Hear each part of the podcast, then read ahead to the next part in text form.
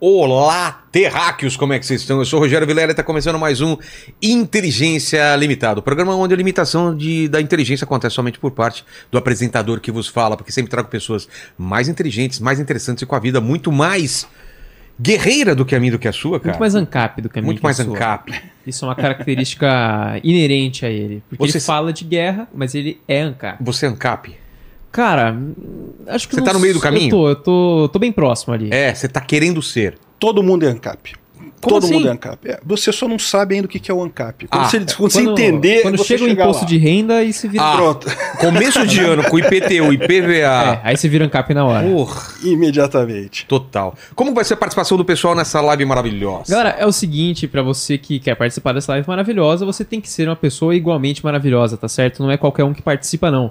Então a gente abre aqui a participação pro Mike Baguncinha, pro Naldo Beni, pro Pablo Marçal e pros nossos membros, tá certo? Exato. Pablo Marçal, vem aqui contar as suas façanhas. peripécias. Estamos esperando você, Paulo Marçal. Já participou Exato. duas vezes aqui, agora tem que vir aqui porque ele. Cara, ele é o cara. Estão colocando Chuck Norris, Pablo Marçal logo embaixo, cara. Você vê? E antes de falar aqui com o Peter, eu queria falar com você aí de casa, olá, terráqueo. Tá calor aí? Pois é, aqui também tá. Nos anos anteriores, eu sofria no calor com cuecas que me esquentavam as partes, como se eu estivesse usando uma fralda. Além que da fralda geriátrica que você usa, né? Mas tudo bem, tudo bem. Porque agora, agora com as cuecas da Insider, mesmo com a fralda geriátrica, o bagulho fica bom. Muito bem. E a- sabe aquelas cuecas que enrola, enrola na virilha? Você tá ligado? Tô né? ligado, Aquela horrível. coisa horrível, fica Não, fazendo aquela dobrinha. Então, isso mudou agora com as cuecas da Insider, como falou o meu amigo. Eu falo amigo só pra. pra não é amigo. É, colegas, Colega de trabalho, no máximo. Né? Mas as cuecas da Insider tem um, um tecido levinho, respirável, anti-odor e o suor evapora rapidinho. Estou sempre super refrescado naquelas partes que importam bastante, não importam? Extremamente importantes. Exato. Então aproveite agora o verão e o nosso cupom com Inteligência 12 para adquirir as suas cuecas Insider e mudar de vida, terráqueo, tendo um dia de calor muito mais confortável. É só clicar no link que está na descrição ou acessar o QR Code na tela que o cupom é adicionado automaticamente. Você viu? Eu falei em espanhol. Foi uma, Automaticamente. uma mistura de espanhol com inglês, e francês e italiano. Não, né? francês é automaticamente. Isso. e- Italiano é automaticamente. E japonês, você sabe? Sou O japonês é suronto. Sarontuo. Isso. Sorontuo. Tuo. Que tem russo? o acentinho no final. Russo. Russo é Chokrastov. Tchukraistop. Chokrastov. É isso mesmo, Peter? Você acha que tá. Não a sei, pronúncia não sei não, você não sabe. Não sei russo. Não sabe. Eu pensei pelo Tur... Turguniev. Turguniev. Turguniev é, é russo ou não? É, parece russo? Parece. É um sobrenome de inspiração no Ivan Turgunie- Turgenev. Turguniev. Ah lá. Parece que tá falando. É, parece ao contrário, né? Turguniev. Não é? Parece tu gosta de ficar nas coisas dos outros e depois falar que não sabia. Aqui, Fábio. Tem presentinho Ó, aí. presentinho aqui da Insider pro Olha só, Peter, que olha bacana. só. Você que viaja bastante, Peter, olha, já tem agora. E essa sacolinha aí é bom pra colocar na máquina de lavar pra não misturar com as outras roupas. Entendi. Pô, bacana. Seja bem-vindo mais uma vez, Peter. Que joia. Temos bastante novidade desde a da vez que você veio. O mundo está mudando muito, não é não? Tá uma loucura. Um monte de guerra, um monte de coisa. Eu vejo o teu conteúdo, você não para, cara. Você tá acompanhando passo a passo das- da- dessa guerra, dos conflitos do mundo. Pois é, eu comecei a acompanhar logo que teve a invasão da, da, da Ucrânia pela Rússia. Faz né? quanto tempo já, hein? Foi em fevereiro de 2022. Fazem quase dois anos. Vai fazer agora dois tudo anos. isso? Eu achando que era um ano, é mais quase dois Não, anos, dois então. anos de guerra. Não, e essa é a parte mais recente da guerra, porque na verdade a Rússia invadiu a Ucrânia em 2014. né? Exato. Tomou a Crimeia ali, um pedaço de Donbass. E o mundo ficou tal. meio, ah, tipo, não teve Naquela essa. época, Não teve exatamente. essa repercussão, né? E, e- e- e não dá pra não relacionar a invasão a esse evento de 2014, não é, Peter? Ah, sim, não, com certeza, com certeza. É uma continuação disso daí. O, o Putin, né, quando ele tentou invadir lá em 2014, ele tentou avançar, chegou a tomar uma parte do Donbass grande, mas os ucranianos começaram a expulsar ele de lá. Aí ele se saiu com um acordo de paz na época, o acordo de Minsk, né, em 2015. Pô, ele tem todo o Donbass também. E, não, chegou a tomar quase todo o- Caramba. o Donbass. E daí é, arrumou um acordo de paz justamente para parar a guerra. E parou a guerra em Vamos até 2015. colocar o mapinha lá da Ucrânia pra gente, pro pessoal Acho localizar até- o que a gente tá falando. E Crimeia tomou e ficou? Foi isso? Qual foi a, Por a, enquanto, sim. o alega- a alegação na época? É, o Putin fala um monte de coisa. Ele, uh, uh, uh, ele disse na época que era porque a Crimeia era historicamente russa e não sei o que lá, e que foi um erro do Nikita Khrushchev de ter entregue a Crimeia para a Ucrânia. Mas a verdade é a seguinte: a Rússia assinou um acordo, assinou a independência da Ucrânia em 91, reconhecendo a Crimeia como parte da Ucrânia. E depois, em 94, de novo, assinou um outro acordo também reconhecendo mais uma vez as fronteiras de 91 como as fronteiras da Ucrânia. Então não tem como Putin dizer agora, ah, não, mas historicamente era nossa. Ele nunca questionou isso, né? Então. E o que, que você acha que foi isso? Não, o que foi isso foi é, certamente foi resultado da, da revolução da Praça Maidan, né, lá na Ucrânia, né? A Ucrânia é um país democrático, mas ele sempre teve uma briga muito entre partidos pró-Rússia e partidos pró-Europa. Então tem uma grande parte da, da, da população ucraniana que é pró-Europa, quer que a Ucrânia entre na comunidade europeia, entre, se ligue mais com a Europa, e tem uma parte da população que queria mais a Rússia, né? queria mais se ligar com o passado. Né? Com Se a, fosse colocar em a proporção, era... você falaria que é como isso? Olha, isso foi variando ao longo do tempo. Tá? No primeiro momento, logo da independência da Ucrânia, era uma coisa maior, mas está diminuindo. E agora com essa guerra praticamente acabou tudo pró-Rússia na Ucrânia, ninguém mais é pró-Rússia na Ucrânia. Virou porque, totalmente a opinião, claro. pô, né? né, se ser invadido desse jeito, né, destruído, tudo atacado. Mas enfim, aí você teve uma série de, de eleições conflituosas lá na Ucrânia no início da, dos anos 2000, né? Olha lá a, Ah, o sim. mapinha, né? Crimeia lá, que é, que é estratégico pra caramba, porque tá no Mar Negro, né? E, e- e é, uma, é um porto muito grande que tem lá, não é? O porto de Sevastopol, é, Exato. exatamente. Esse porto de Sevastopol, tá, ele era da União Soviética, né? Quando era União Soviética, era tudo a mesma coisa. Embora Sei. fosse um país independente, Fazia era tudo a parte mesma da coisa, União parte da. União Soviética, então não fazia diferença. Quando teve a independência da Ucrânia em 91, que acabou a União Soviética, ah, a Ucrânia assinou um acordo com a Rússia de leasing do porto de Sevastopol. Então, embora a, a área fosse reconhecida como da Ucrânia, ela estava alugada, vamos dizer assim, para a Rússia até 2015. Então a Rússia tinha até 2015 para é, é, como aluguel. Depois disso teria que renovar esse aluguel ou sair de Sevastopol. Né? Isso é um outro fator que certamente ajudou também nessa história toda, Com certeza. porque na, na ocasião a Ucrânia não queria renovar esse leasing de Sevastopol, né? E algumas pessoas acham que, ah, não, porque a Rússia não tem outro porto de mar quente, de água quente, não sei o que lá, mas não, Ah, é, isso é- teve, esse- te- teve essa, essa justificativa, né? é, mas isso é mentira falso, isso? é mentira. Se você olhar aqui, logo do lado da Crimeia, aquela região ali, tem o porto, porto de Novo Rossik. Fica onde? Novo Rossik é, é que não tá o nome ali, mas Tá. é logo ali à direita. Mar do Azov? Não, naquela Isso, para baixo do Mar de Azov. O Mar de Azov ele é muito O raso. pessoal tá vendo o mapa? Tá? Ah, beleza. O Mar de Azov é muito raso, então não dá para navios muito grandes. Sei. Mas embaixo, ali, aquela parte toda ali é russa, né? E tem uma baiazinha, dá para ver daqui, se você prestar atenção ali, uma Tá. baiazinha, que é justa- justamente Novorossiysk, que é um outro porto, igualzinho De água Sevastopol, quente de água quente. Água quente, eles falam porque é uma água que não congela não no congela inverno. no inverno, exatamente. A Rússia tem esses portos aí do Mar, no Mar Negro e tem é, Kaliningrado, né, que também é outro porto que não, que não é, congela no inverno. Então não é, não é uma boa justificativa falar que é por causa não tinha nenhuma posto. justificativa. Foi uma invasão totalmente sem sentido. E por que, que você acha que o mundo ficou quieto? Né? Ah, invadiram e. É, pois é, Era- isso, era o isso é Trump uma coisa época. que todo mundo. Não, não, não. Na época era o Clinton. Ah, 2014, é verdade. 2000 Não, peraí, peraí, desculpa. O Clinton foi o, o Acordo de Budapeste, era o Tá. Obama. Era Obama ainda? O Obama. O Obama, em 2014, que, fe, que jogou panos quentes. Queria que a Ucrânia aceitasse a coisa, fizesse um acordo de paz e coisa e tal. Essa pressão por um acordo de paz tem agora também. Tem muita É. gente que acha que não, tem que fazer um acordo de paz e parar e coisa e tal. Mas a verdade é a seguinte: é o que os próprios ucranianos falam. Você, a gente fez isso, a gente tentou isso em 2015. E não- o que, que não- o Putin fez? Ele reuniu mais força, preparou mais o exército e invadiu de novo. Se a gente fizer agora isso, vai acontecer a mesma coisa. O Putin vai aproveitar esse período agora para descansar, para recompor as tropas, para comprar mais equipamento, para preparar e daqui a pouco vai invadir de novo. Então, pô, não tem lógica isso. Né? Sem contar que não, é, já, já era um absurdo desde 2014 esse tipo de coisa, essa invasão. Né? O, o mundo não pode tolerar um, é, países que simplesmente invadem porque não gostam do governo do país do lado. Isso é, é uma coisa. é, não tem como ter paz num mundo desse. Né?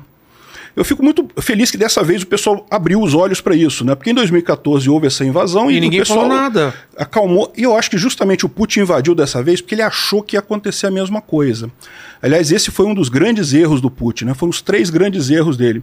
É, erros de cálculo. Ele achou que a Ucrânia ia estar tão fraca agora em 2022 como estava em 2014. Ele achou que o exército dele ia estar muito mais bem preparado do que estava efetivamente agora. E ele achou que a comunidade internacional não ia interferir como não interferiu em 2014.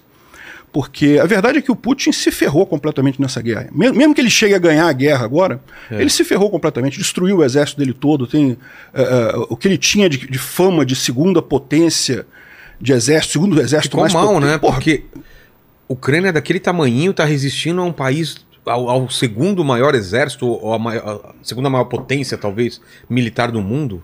E a Ucrânia é um país pobre, né? É um dos países É? mais pobres da Europa. É. É, a consequência ainda do- da época do comunismo, né?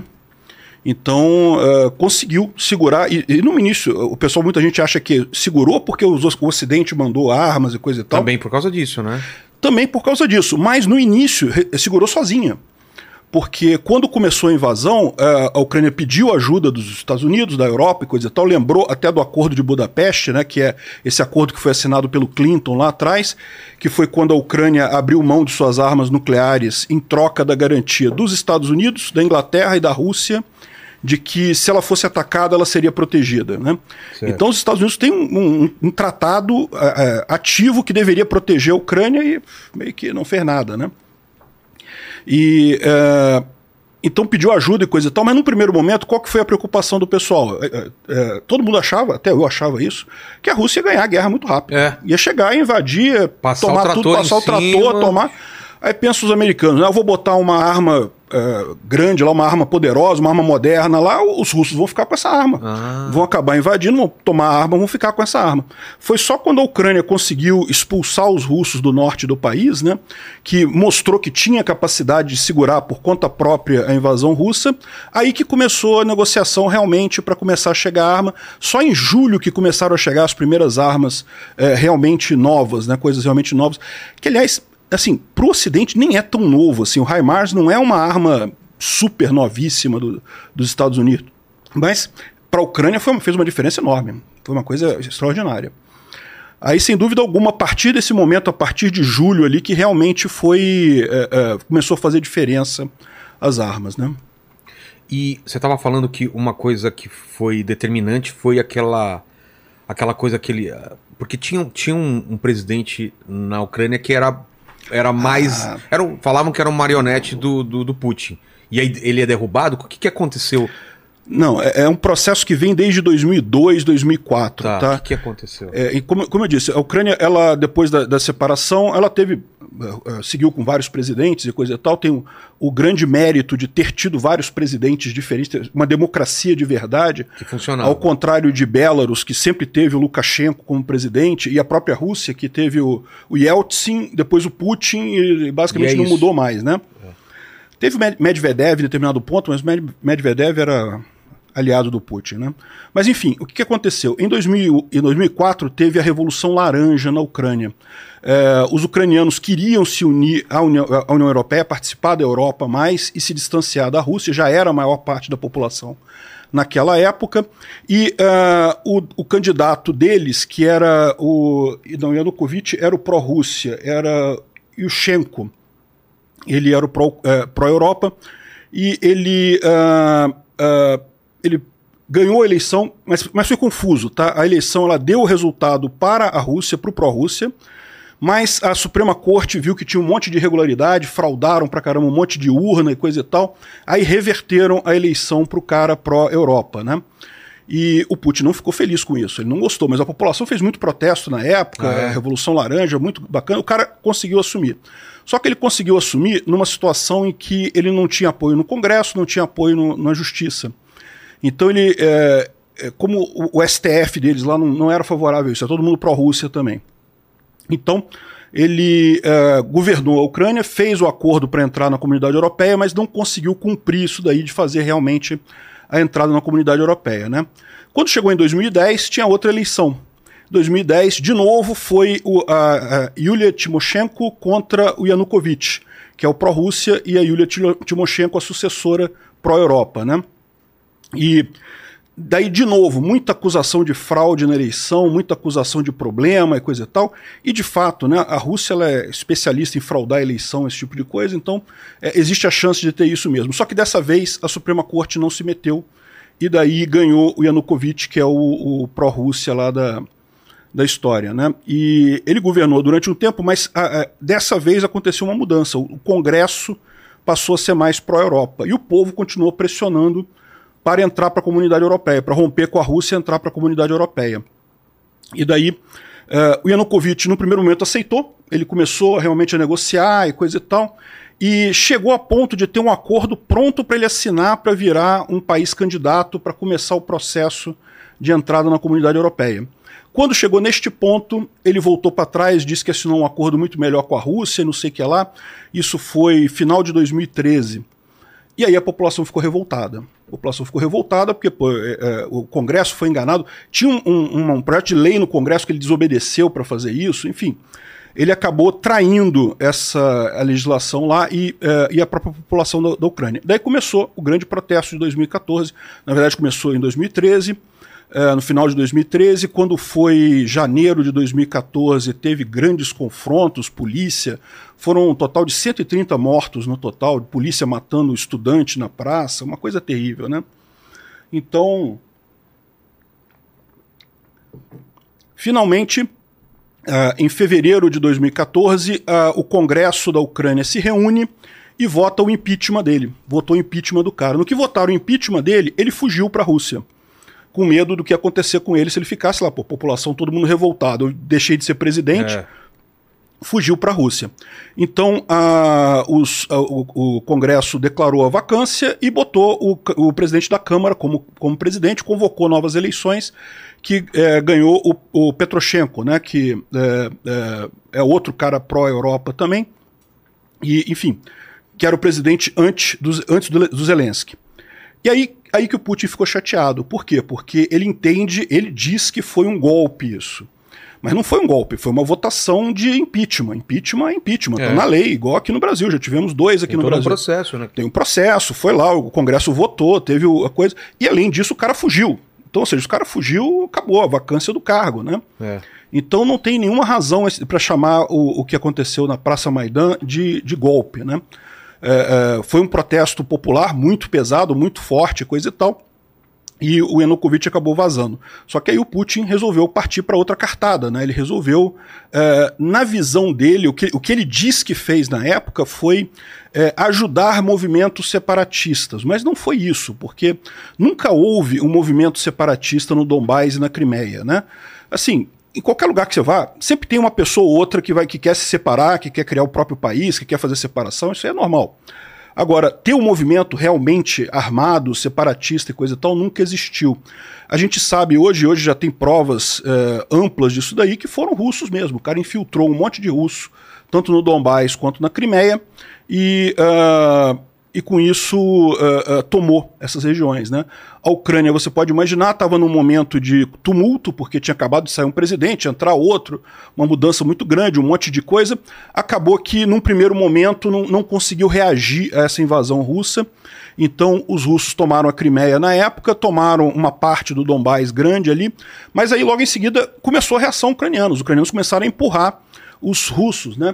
É que nesse mapa não dá para ver ali, é, perto de Donetsk, tem as é, cidades de Sloviansk e Kramatorsk. Vamos pegar outro mapa que mostra as cidades, né? De repente ele, ele procura lá. É, mas aí, ou seja, é, é, essas cidades chegaram a estar na mão dos russos, foram liberadas pelos ucranianos. A própria Melitopol, ou desculpa, Mariupol. Mariupol chegou a estar tomada pelos russos e foi liberada pelos ucranianos também naquela época, né?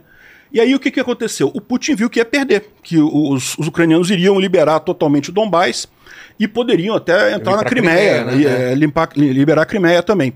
Aí começou esse papo de fazer paz, não vamos fazer paz, acordo de paz, resolver diplomaticamente. Aí o Obama entrou nessa também, falou que não, para aí, vamos parar com essa guerra, vamos fazer acordo de paz e coisa e tal. E pronto, a Ucrânia entrou nessa roubada em 2015, né? Então foi assinado, foram três acordos de Minsk, porque o primeiro foi assinado, aí a Rússia descumpriu, o segundo foi assinado, a Rússia descumpriu, o terceiro foi assinado, aí ficou. E ficou uma parte ali da, do Donbass, que é aquela parte mais escura que você está vendo no mapa ali, ó, perto de Donetsk e Luhansk. Né? O Donbass é Donetsk e Luhansk. Tá. E a Crimeia ficaram nesse, é, nesse acordo de paz, mas assim, era, não é que não é que a Ucrânia reconheceu isso como sendo da Rússia, né? Simplesmente a Ucrânia é, considera como dela isso aqui. Aliás, todos os países do mundo, com exceção de dois ou três aí, reconhecem isso daí como território ucraniano. Uh, mas é, iam parar a guerra e negociar. Só que negociar não, não vai, né? O Putin não, não aceita voltar atrás em nada, né? E o que aconteceu foi justamente que uh, ele usou esse tempo justamente para uh, melhorar o exército, fazer uh, chamar mais gente, comprar mais armas, preparar mais coisa. Então ele fez uma grande reforma no exército, na verdade, de 2014 em diante. Então, então ele achava que ia ter um exército muito bom, né? E esses são os erros dele. Ele achou que ia ser tão fácil quanto 2014, que a Ucrânia está fraca como em 2014, mas aí a Ucrânia também fez isso, né? Também a Ucrânia se também se preparou para isso. Ela percebeu que muito do equipamento que ela tinha era equipamento soviético velho. Uh, muitas das forças armadas tinham uma estrutura soviética e uh, muito inferior no final das contas, então decidiram uh, modernizar o exército. Começaram a aprender com o pessoal da OTAN, com o pessoal do, do Ocidente, né? E comprar armas melhores e coisa e tal, refazer uma, realmente renovar o exército ucraniano. O Putin não esperava isso ele não esperava que o exército ucraniano tivesse melhor, ele achava que o exército dele estava melhor do que realmente estava, porque a verdade é que a corrupção na Rússia é muito grande, e exército é um dos lugares melhores para você fazer corrupção que tem, né? Para para pensar, né? Não, você compra um, um, tanque que vale não sei quantos ah. milhões. Se você nunca usar esse tanque, você comprou aquilo ali, ele fica dando voltinha, coisa e tal, então você pode comprar um negócio mais porcaria, é. Que você não vai usar mesmo. Aqui, aqui, no Brasil deve ser uma festa. Imagina, eu não, né? eu não sei, não sei de nada. Supostamente. Mas, é, por exemplo, comprar pneu, né? Você pode comprar um pneu meio porcaria, muito mais barato do que o real, que se você não precisar numa guerra, é, tanto faz. Fica tanto faz, fica ali o negócio. Mas aí, ou seja, lá na Rússia teve muito disso, inclusive uh, um De achar problemas... que estava super armado e super bem armado super e não estava. Super foda e não estavam. Quando, quando o negócio chegou, a gente tem várias imagens da, do, do, da coluna russa que entrou pelo norte, ali por Belarus, né? E acabou que os pneus estouraram tudo, os pneus das, do, dos caminhão russo lá, porque na hora que botou mesmo a coisa para aguentar o tranco ali de uma guerra, não, não aguentou, né? E a outra coisa era a comunidade internacional, que realmente o Putin não esperava que Europa, Estados Unidos fossem fosse ter essa reação, né? E é realmente uma coisa curiosa, uma coisa que não dá para explicar muito. Por que, que não teve essa reação em 2014 é. e teve agora, né? Uh, tem um monte de explicações. A explicação que eu acho que é a mais razoável nisso daí é justamente pela internet, né? Você, Verdade. em 2014, você já tinha, lógico, internet, já tinha muita coisa, mas não tinha esse, essa, essa comunidade de gente conversando sobre um monte de coisa aí. É, Poxa, eu faço meu programa todo dia lá falando sobre a Ucrânia, então você começa a conhecer um monte de gente lá, de ucranianos, do pessoal que está lá, e todo mundo fala, todo mundo troca informação, troca ideia. Então, assim, a gente está virando uma aldeia global mesmo, todo mundo conversando com todo mundo, né? E aí dessa vez ficou muito óbvio o absurdo que era a coisa, né? Então, uh, isso, isso, acho, acho, que esse foi o principal fator. Mas aí realmente saber por que, que teve essa mudança é difícil. É uma coisa que eu acho, a minha impressão, que pegou até os líderes da Europa e dos Estados Unidos de surpresa. O Biden não esperava isso. Não esperava que o povo americano fosse se comportar como se comportou, tão a favor da Ucrânia, pressionando ele para ajudar a Ucrânia. Tanto que a primeira reação do Biden foi oferecer carona para o Zelensky, né? Falou para ele que pô, se tu quiser, eu, eu, dou um jeito de tirar você da Ucrânia, te colocar em, é, em segurança aqui, e tu faz um governo no exílio e não Nossa. sei o que lá. Aí, pô, ia acabar a Ucrânia. É. Né? No momento que fizesse isso, tirou o Zelensky e acabou a Ucrânia. Foi a, fam a famosa frase do Zelensky, isso foi no dia 26 de fevereiro. 26, a, a guerra começou 24 de fevereiro. No dia 26 de fevereiro, o, o Zelensky falou publicamente: não, eu não preciso de carona, eu preciso de munição. Me manda munição. E também foi quando a gente começou a ver essa outra faceta que eu acho que contribuiu muito para isso, que é a excepcional capacidade de comunicação do Zelensky. É, isso foi. O Zelensky é um ator, né? É? Ele é um ator, comediante, então ele. Um comediante, ele, ele fez de tudo, né? E no final ele virou empresário, né? Ele já era ah, é? Empresário lá na Ucrânia, com uma grande companhia de produção artística lá. Então, e ele tem essa veia de comunicação, né? Então ele conseguiu fazer uma coisa de. É, aquele negócio dele andar com uma camiseta de, de guerra o tempo todo e coisa. Então ele fez uma, uma, uma coisa para realmente impressionar. E, e, e, acabou dando certo, né? Trouxe a opinião pública Totalmente, do mundo todo a favor da Ucrânia, né? É, se fosse, por exemplo, o Poroshenko, que era o cara que estava antes lá, o Poroshenko também é, é pró-Europa, é um cara democrata e coisa e tal, só que tu olha pra cara do sujeito, tem cara de líder soviético, sabe aquele cara cara quadradão, assim, com um jeitão soviético mesmo da coisa, talvez não despertasse tanta empatia no Ocidente quanto o Zelensky. O Zelensky é. tem cara de. Ele é um garoto, pô, 40 anos. É. Fez 44 anos agora. Então o cara é um garoto. Isso certamente ajudou. Era uma coisa que o Putin achava que ia favorecer ele, o Zelensky, como um presidente que não, uh, não tem uma experiência muito grande, mas no final das contas, no ponto central foi justamente a questão de é, convencer o Ocidente a ajudar, né? O Putin tinha a carta na mão também da, do gás na Europa. É. Que a, a, a dependência estava cada vez maior e com aquele segundo gasoduto, gasoduto ia ficar. E, e, inclusive não sei quem alertou, foi o Trump que alertou dessa dependência da Rússia? Sim, sim, o Trump falou sobre isso realmente, que, é. tava, que a Europa estava seguindo num caminho muito preocupante com esse negócio de depender do gás russo, né? E até uma Era coisa só fechar que... a torneira Pois é, exatamente. Foi isso que o Trump ameaçou. O, desculpa, o, o Putin, Putin ameaçou. ameaçou. O Putin chegou a ameaçar isso aí. No, no inverno de 2022 para 2023, ele chegou a ameaçar e a fechar alguns dias o, o gasoduto e coisa e tal. Mas aí, ao contrário, né, justamente porque teve essa, essa revolta tão grande que a população viu, não, não podemos ficar parados. É. Aí a Alemanha fechou um acordo com o, os Emirados Árabes Unidos, com o Catar, para fornecimento de gás liquefeito, né, gás eh, natural liquefeito, e daí pronto. Aí, o, o mais arriscado foi de 2022 para 2023. Conseguiram passar por esse inverno sem problema. Agora, esse inverno agora, já tá mais a coisa já está mais preparada, já está mais tranquila. E quem se ferrou nessa foi o Putin, né? Porque o Putin, é, a, a grande fonte de renda dele era a Europa com a venda de gás ali para a Europa, e agora ele está tendo que vender para a China, está tendo que vender lá para a Índia, coisa e tal.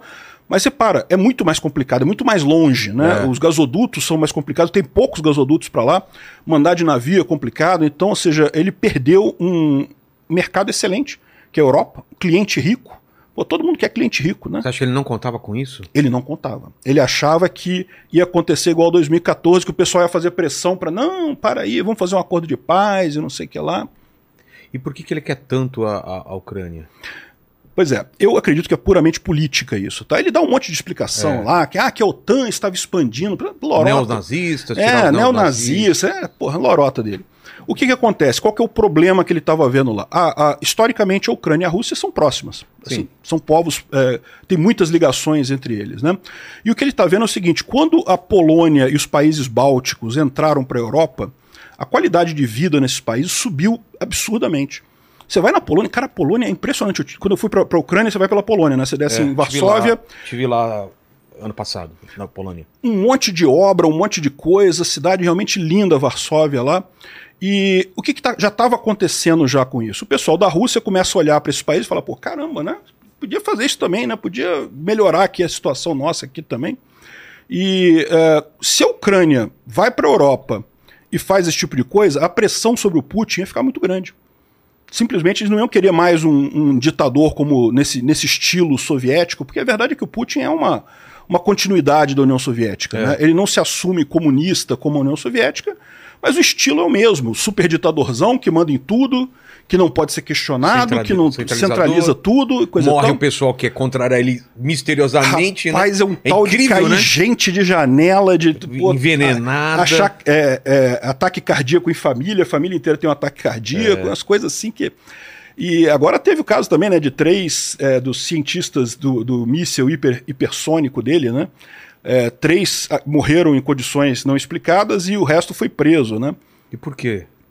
Ninguém sabe, mas uma suspeita é porque, você sabe, o míssil hipersônico russo, Kinjal, ele tinha uma fama de ser.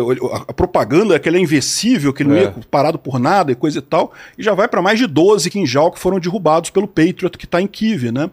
Então, quando eles atiraram a primeira vez, eles mandaram seis que acharam que ia destruir o, o Patriot americano em Kiev. E o Patriot Facilmente. acabou com os quinjal todo, derrubou todos eles, né? Aí o cara ficou puto, Putin. O cara ficou, alguém me enganou. Quem É. foi que me enganou nessa porcaria aqui, né? E a, a gente não sabe, tá?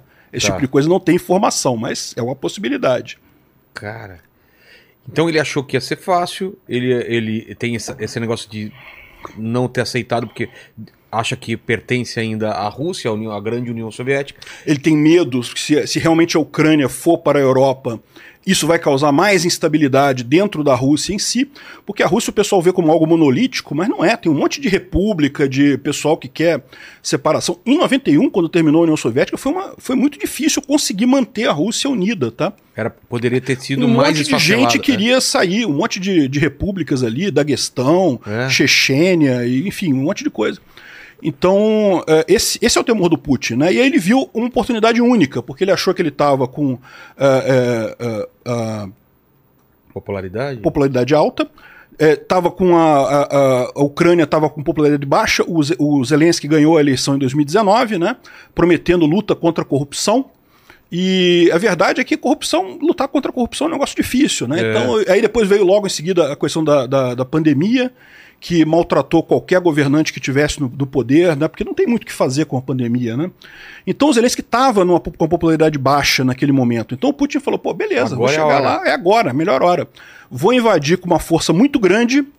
Eu acho que os, eh, o pessoal da, da Ucrânia vai até querer, deixa pra lá, vamos, vamos entrar pra Rússia de novo e pronto, deixa pra lá e coisa e tal. Ele contava com Zelensky fugindo, talvez esse negócio do Biden ter oferecido a carona já era até alguma coisa mais Esperada, né? esperada, né? Pô, o Biden vai me ajudar, que vai tirar o cara daqui, aí depois pronto, é tudo nosso. Depois que eu invadi, é tudo nosso, né? É, existe também uma história muito bacana sobre a, a uns supostos relatórios cor-de-rosa do FSB, né? O que, que seria? Que, que seria isso? Né? O, eh, a gente não sabe se isso é verdade, porque são informações que foram passadas através de um dissidente russo que mora na França, o Vladimir Orkin. Ele eh, tem contato com muita gente no, na- no FSB, na- no Serviço Secreto eh, Russo. E segundo ele diz, né, ele recebeu informações de um agente lá do Serviço Secreto dizendo o seguinte: olha só, esse negócio é uma loucura. Por quê? Porque o Putin já vinha há alguns anos é, pedindo relatórios sobre como seria um prospecto de invasão frontal da Ucrânia. E ninguém levava isso a sério. O pessoal achava, não, isso aqui ah, não vai fazer isso, né? Então, eles mandavam os chamados relatórios positivos. Por quê? Ah, o pessoal, os analistas lá do FSB, se eles mandam um relatório dizendo que, olha só, não vai falhar, vai dar errado. Se você invadir a Ucrânia, vai dar merda, os ucranianos não vão ficar do seu lado. Eh, se eles mandam um relatório desse, o cara era chamado para dar explicação, por que, que você acha isso, você está questionando a facilidade, a, a eficiência russa, não sei o que lá. Se você manda um relatório dizendo, não, ih, vai dar mole, vai funcionar direitinho, coisa e tal, ninguém questionava nada. Como ninguém achava que de fato o Putin seria maluco de fazer esse tipo de coisa, o pessoal mandou um monte de relatório lá dizendo: não, pode invadir, vai estar todo mundo do seu lado, o pessoal ama o Putin lá, ama os russos.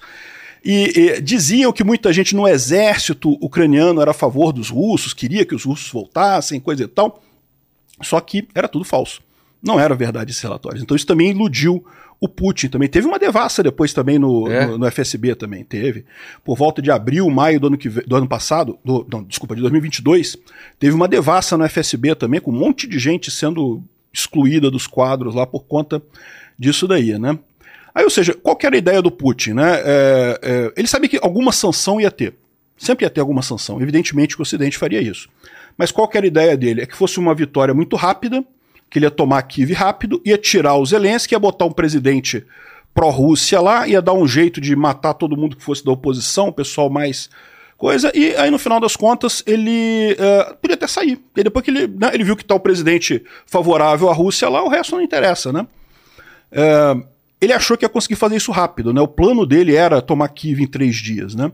Eh, eles, tinham, eles mandaram um destacamento de elite para o aeroporto de Rostomel, que é um aeroporto pertinho de Kiev, mandaram um, um- um destacamento, era para eles tomarem o aeroporto.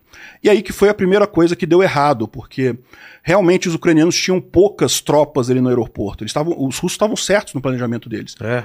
Tinha poucas tropas ucranianas ali, mas rapidamente o pessoal conseguiu juntar um monte de gente e mandar para lá e retomaram Rostomel dos russos. E aí nisso, quando chegou, o- qual era a ideia dele? Ele ia tomar aquilo ali, ia mandar por avião né, posando ali pertinho no subúrbio de Kiev, um monte de avião com tropa, com blindado, coisa e tal, e aí ia cercar a cidade.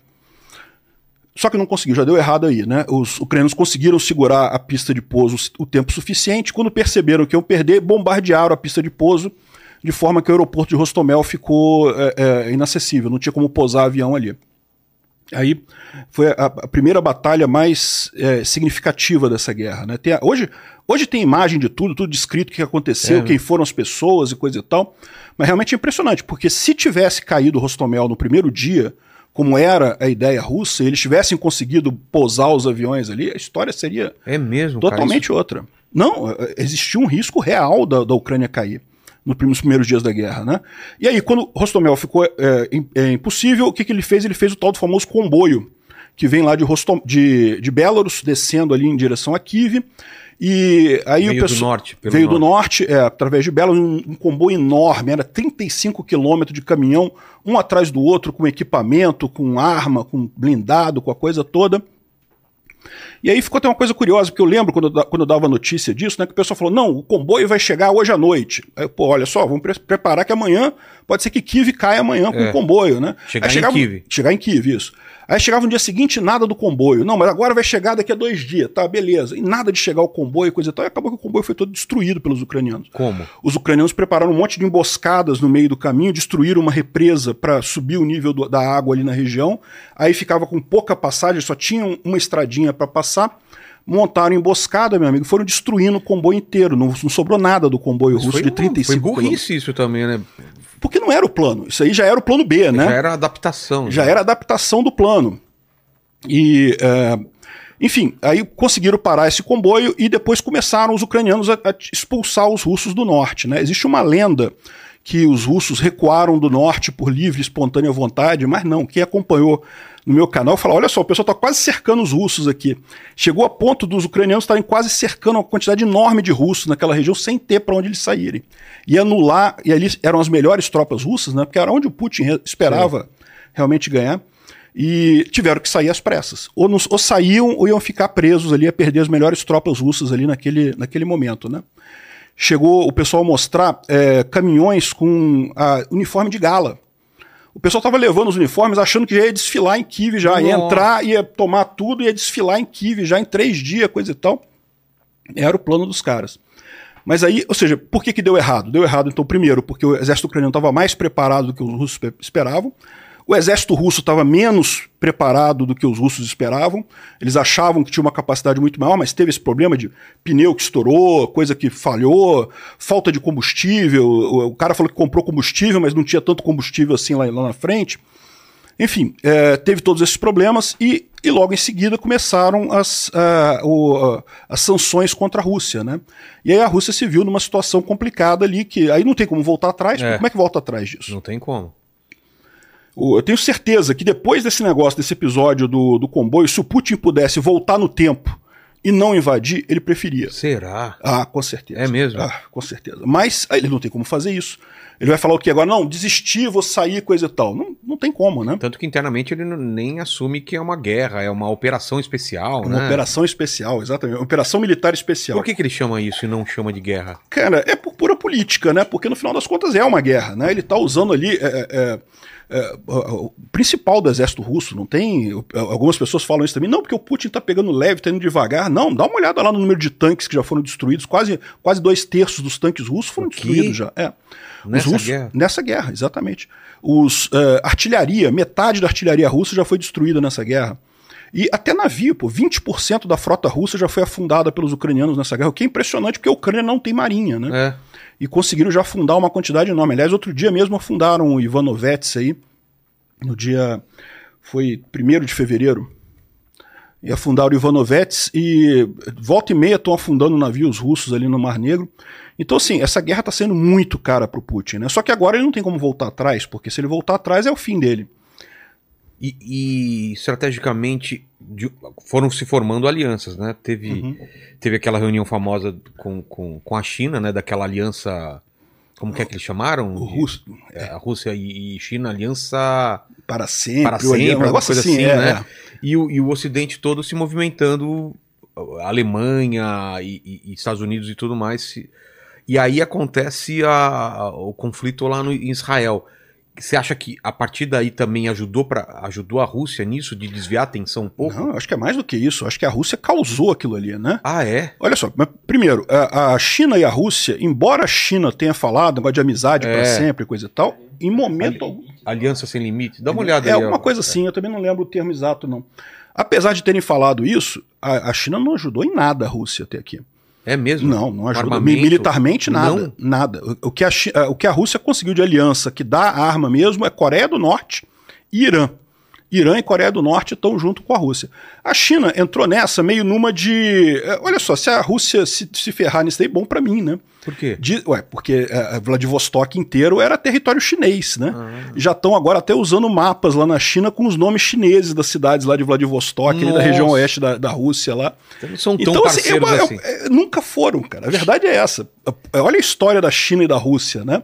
Até quando a Rússia ajudou a China a fazer a Revolução Comunista lá atrás, rapidinho os dois brigaram e não- não o, o Stalin não se falava mais com Mao Zedong e nunca foram amigos. Sempre foi aquela amizade meio assim, né? De, Interesseira. é, se chegar muito perto eu dou rasteira. Entendi. Não tem esse negócio, não. Então, é, e até aqui eles não, não entraram nessa também, porque eles sabem que a China é muito forte hoje em dia, não tenha dúvida, mas economicamente ela depende muito dos Estados Unidos, né? É, o mercado consumidor chinês está muito no Ocidente. É. A Brasil compra da China? É, compra, mas compara o que o Brasil compra da China com o que os Estados Unidos compra da China. A China quebra se os Estados Unidos fizerem um boicote com a China. A verdade também é que seria muito ruim para os Estados Unidos também. tá? É, porque ó, do outro lado também ela depende também muito. depende de da... um monte de coisa da China. Mas o fato é que a China não tem por que entrar nisso daí. Agora, e eu falo um negócio: uma, uma das coisas que essa guerra ah, eu acho que ajudou foi justamente de prevenir a invasão de Taiwan pela China, porque você pode ter certeza, não, não é exatamente a mesma situação, mas tem algumas semelhanças. Né? A China também diz que Taiwan é dela, É. não sei o que lá, e que um dia vai tomar e coisa e tal. E eu tenho certeza que o pessoal lá na China olhou para o que aconteceu com o Putin na, na Ucrânia e falou: hum, ter que ver com calma isso daí, vamos estudar com muita calma isso. Não é à toa que teve agora um monte de purga por é, corrupção na China, né? Teve Ah, um é? monte de oficial lá. Ó, o ministro da defesa deles foi, sumiu, de repente. Aí de repente apareceu outro. Ah, substituiu? Não, ninguém sabe. O cara saiu e entrou outro lá. E na China também dizem que a, é, a corrupção no, no exército é muito grande, né? E certamente deve ter olhado, olha, esse tipo de coisa que aconteceu com a, a- com a Rússia pode acontecer com a China também, né? Então, certamente ficaram mais cuidadosos. Não estou dizendo que não vão fazer, que não vão invadir, mas certamente vão tomar muito mais Até cuidado até agora. Porque o cara que ganhou em Taiwan é, é pró-independência, É né? pró-independência, exatamente. A China claro, não gostou né? disso, não. É. A China não gostou disso, não. Até tanto que os Estados Unidos, logo em seguida, o Biden falou que não, que a gente não é, não é favorável à independência de Taiwan. Foi uma maneira de justamente acalmar, Acalmar, os né? chineses. Não, acalma aí, fica tranquilo, a gente não vai fazer nada agora, não, né? Mas enfim, é, a- então essa, que. porque a gente começou falando isso porque você falou que até a Rússia incentivou o que aconteceu em Israel. Você acha que ele está envolvido? eu não tenho dúvida nenhuma. Para desviar atenção, para. para desviar a atenção. Exatamente. A situação que está agora na guerra, né? Porque o que aconteceu com a guerra? Aquele mapa ali mostra bem. Tá. Tá faltando nele só as áreas em amarelo do norte, ali perto de Kiev, coisa e tal, porque a Rússia chegou às portas de Kiev, né? Tudo ali foi retomado pelos ucranianos também. Então começou a guerra em, em, é, é, em fevereiro, né? Em é, fevereiro de finalzinho de fevereiro. Em março eles chegaram até Kiev, mas no final de, é, de março é, já estava tudo liberado lá em cima. Os ucranianos retomaram a parte de cima toda. Aí a guerra veio mais para a parte de baixo, ali para o Donbás. É, os russos tomaram ali Melitopol, Mariupol, a parte norte de Luhansk, coisa e tal. Aí você teve em 2022 dois grandes contraofensivas, a de Kharkiv ali em cima, né, que os ucranianos an- avançaram pra caramba. Teve a contraofensiva de Kherson ali embaixo também, que os ucranianos retomaram aquela parte toda ali. No total, os ucranianos retomaram metade da área que os russos invadiram originalmente em 2022, né? É, aí, ou seja, chegou num ponto depois disso que é- ficou uma guerra mais ou menos de um stalemate. Ninguém ninguém, ninguém avança. avança. Não, assim, avança, toma uma cidadezinha aqui, Tá. volta uma cidadezinha pra lá, mas assim, avançar de conseguir realmente. Olha o tamanho da, da ofensiva de Kharkiv, aquela área toda ali foi liberada pela Ucrânia em cinco dias. Qual, qual área? Kharkiv, aquela. É, é, KH. Kharkiv. Ah, Kharkiv. É, tá escrito Kharkiv, mas se pronuncia Kharkiv. Tá. Aquela área toda ali amarela ali foi tomada em cinco dias pelos ucranianos, foi retomada, né? É. Então, assim, essas grandes contraofensivas, meio que agora está muito difícil de fazer isso. Até os ucranianos tentaram também uma grande contraofensiva de verão agora em 2023 e não conseguiram, não tiveram grande sucesso. A, a, a, fronteira ficou estática. Só que isso tem um problema para o Putin, que é o seguinte: o problema do Putin é que ele está isolado. Então as sanções. Está eh, isolado no, no mundo, é. né? As sanções com a Rússia estão muito grandes. E com isso a economia lá está caindo forte, né? Está tá piorando a situação econômica lá muito. E daí, ou seja, ele precisava acabar com essa guerra, precisa resolver isso daí, né? Então, uh, ele tentou, lógico, os acordos de paz, tentou um monte de coisa, mas, cara, acordo de paz, se ele quiser acabar com a guerra mesmo, é só ele tirar os é. soldados da Ucrânia e pronto, acaba. E que ele não vai fazer. Ele não vai fazer isso. Seria uma derrota absurda. É, né? para ele, pra é, ele. É, é, politicamente, ele fica inviável. E uh, aí qual que foi a, saída para ele? Tentar distrair a atenção do mundo, começar outra guerra. E ele fez um monte de coisas desse tipo. Não foi só lá na, no ah, Hamas, não. não. não. Foi primeiro foi na, é, na Sérvia com Kosovo. A Sérvia, que é também uma. Costuma ter alguma ligação lá com Putin, lá teve uma confusão com o pessoal do Kosovo. A, a Nagorno-Karabakh, ali entre Armênia e Azerbaijão, teve também uma guerra. Os, os russos meio que deixaram acontecer para ver se distrai o pessoal. Teve a, a, própria Venezuela e esse equibo ali com a, com a Guiana, que também, eu não duvido nada que isso tenha sido o Putin dando uma incentivada pro, pro Maduro. Olha só, não precisa que... começar uma guerra, não, mas dá uma. Dá uma agitada nas coisas aí pra tirar estranho, atenção. Né? Não, é? Cara, o, do nada, né? O Maduro não sabe que ele não tem condição de, de invadir aquilo. Tudo bem que a, o exército da, da, da, Guiana também é, é ridículo. Existe, é. Mas uh, se ele começar ali, vai ter sanção do mundo inteiro. A Venezuela não aguenta, já tá toda quebrada já. Enfim, mas ele falou esse negócio, né? Faz uma, faz um AUE aí, faz alguma coisa aí. E, uh, e lá com o Irã, que é onde ele tem mais força. O Irã é o grande aliado do, do Putin ah, nesse é? momento. É o grande aliado dele. Uh, uh, todos os ataques que são feitos com os russos contra a infraestrutura ucraniana usam drones Shahid 136, que é fabricação iraniana. Agora parece que já fizeram até uma fábrica na Rússia desses drones, mas é, são drones de origem iraniana. Enfim, e aí o pessoal falou: o Irã controla esses grupelhos todos, né? O Hamas, o Hezbollah, Houthi lá no Iêmen, coisa e tal. E uh, a, a, teoria que o pessoal tem é justamente que eles deram um jeito de uh, uh, começar um, uma coisa ali para mais uma vez distrair o pessoal lá da, da, coisa. Só que o pessoal do Hamas acho que foi empolgado demais, né? Fez uma, um genocídio absurdo lá no dia 7 de outubro, uma coisa realmente totalmente sem, sem sentido, né? Uh, mais de mil pessoas mortas, civis, né? O pessoal num baile lá, aquele festival de dança que tinha ali em Israel, era pró-Palestina, o pessoal estava comemorando pró-Palestina ali. E, uh, e no final das contas, né? Uh, acabou todo mundo morto, mulheres estupradas, uma coisa terrível. Uma coisa né? absurda, né? É. Então, cara, tem mão da Rússia então nessa parada, porque faz muito sentido mesmo, né? Faz todo sentido. Que só se falava em guerra da Ucrânia, de repente. Exatamente, agora tem um monte de guerra. Não, mas com certeza ele saberia que Israel estando metido no negócio, a atenção do mundo ia ficar totalmente para essa área, né? Exatamente. Só se fala nisso agora, né?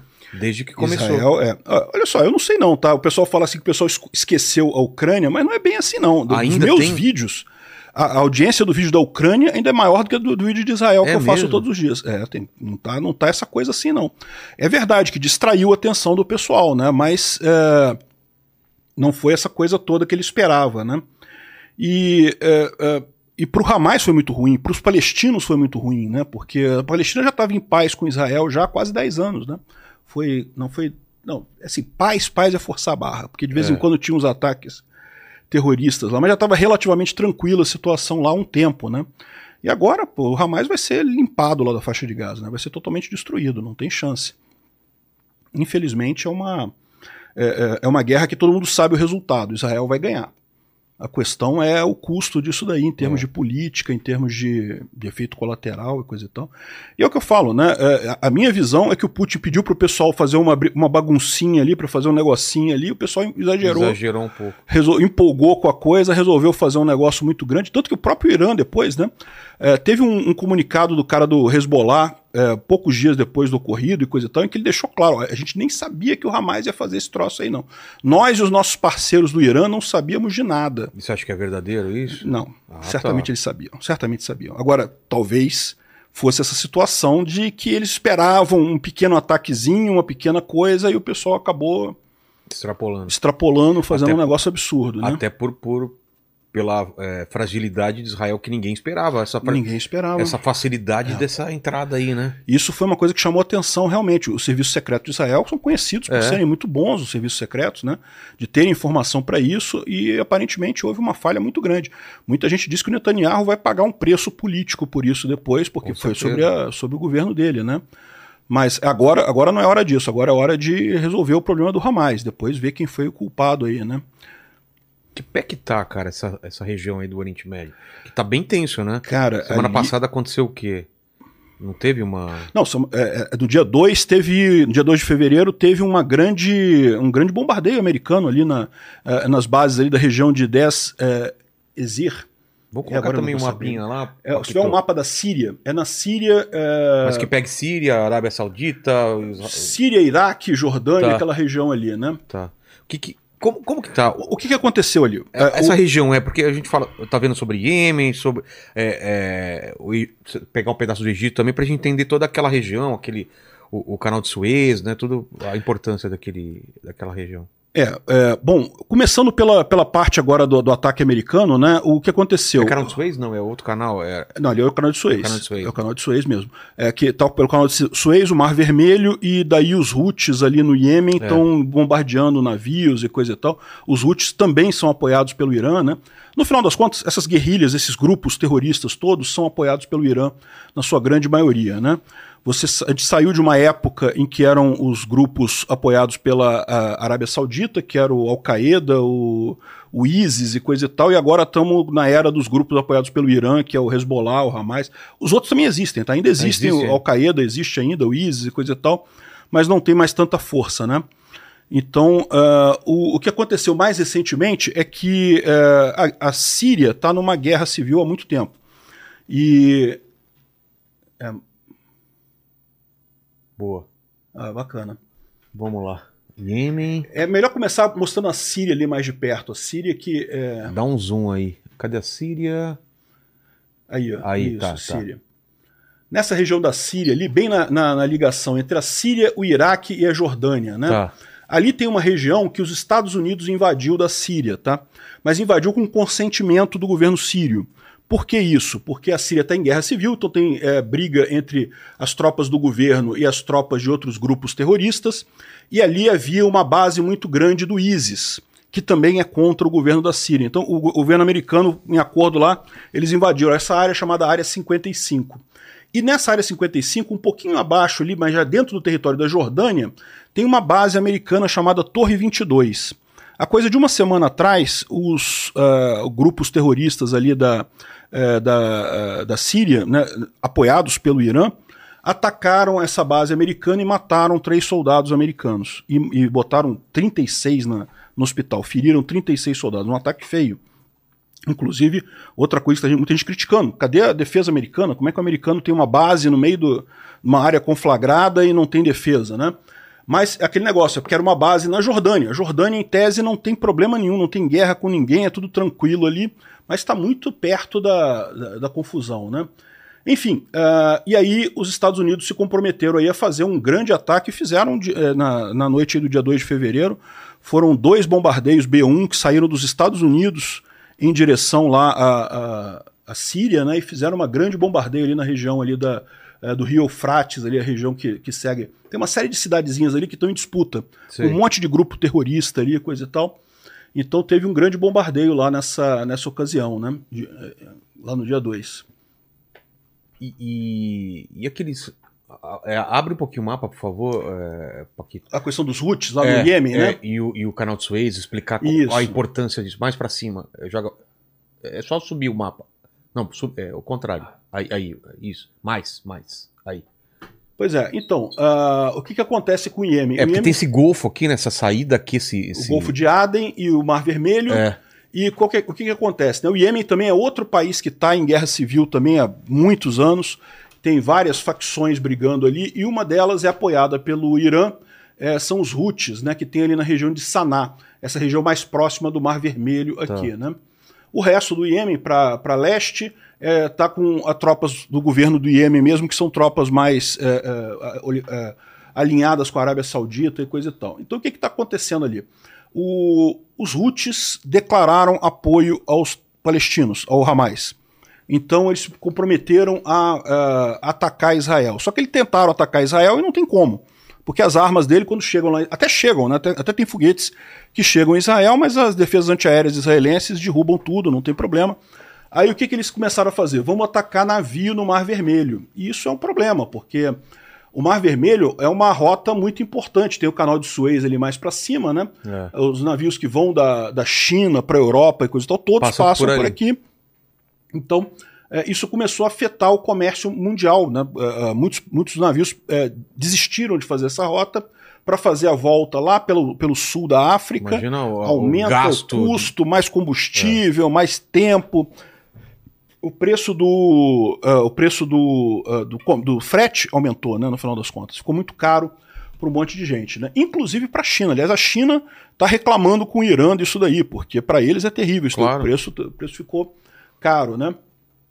A ideia do Iêmen é que eles só atingem navios israelenses, mas na prática eles estão atingindo navios a esmo, o que eles conseguem atingir, eles atingem, né?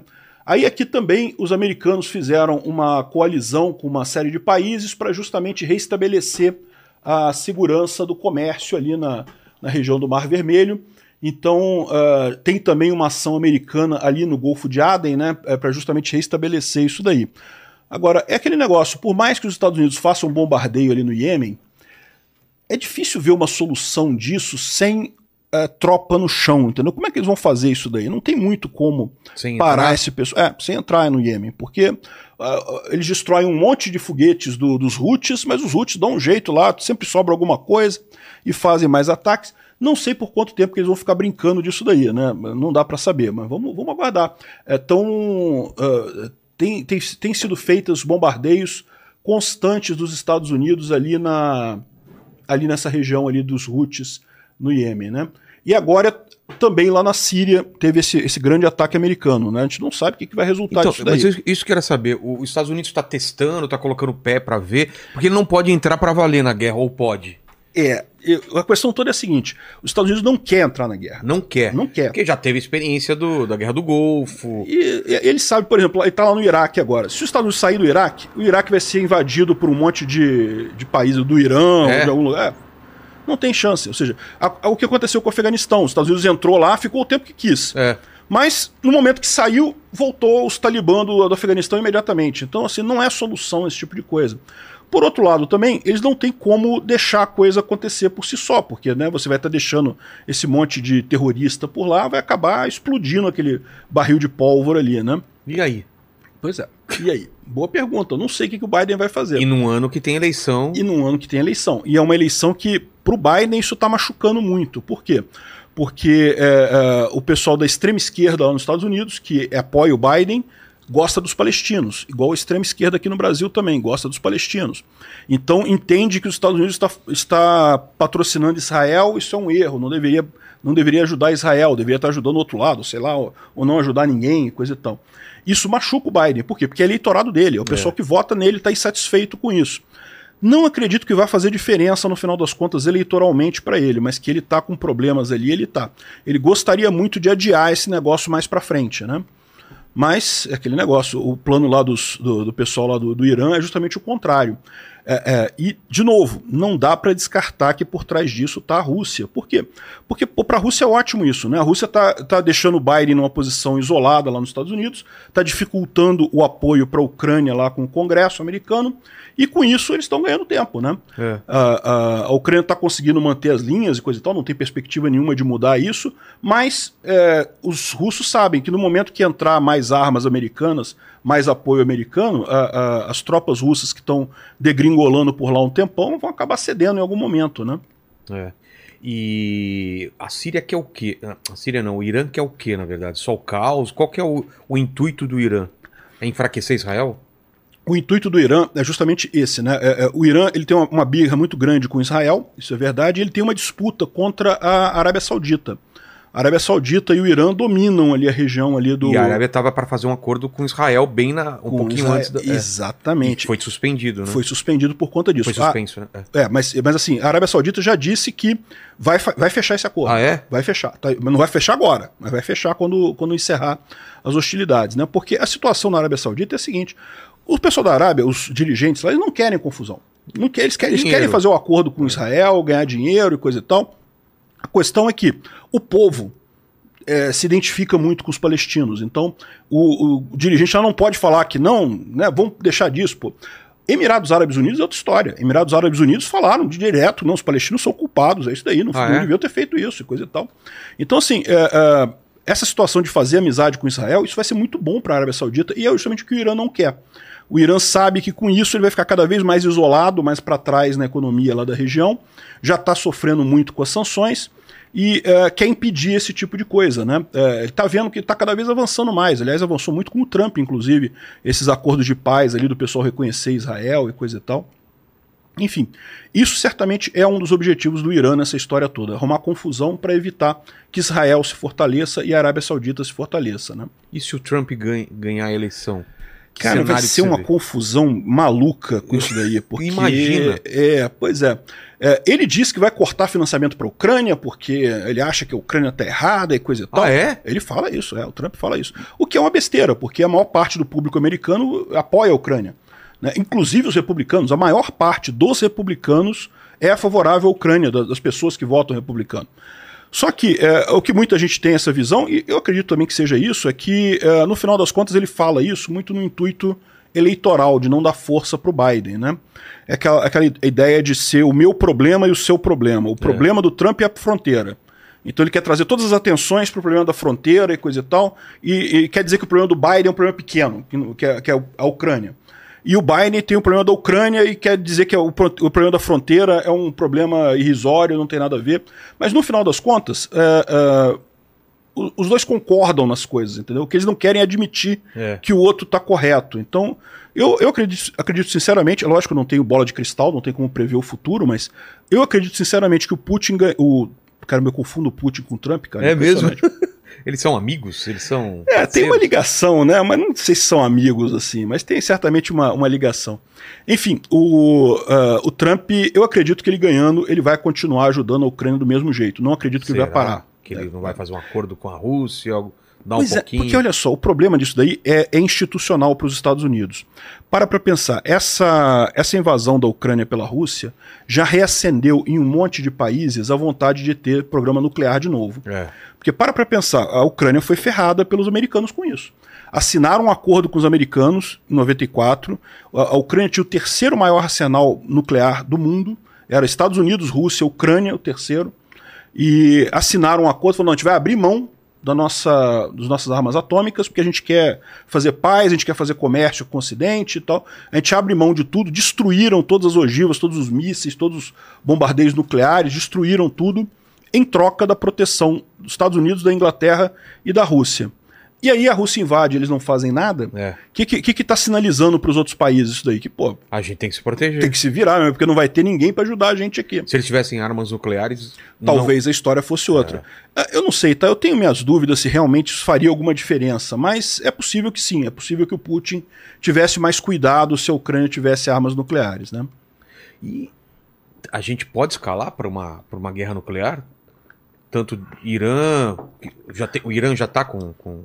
É, ninguém sabe, sabe? mas é, é, sabe-se que eles estão procurando, que eles estão tentando fazer uma bomba atômica, e né? até aquele.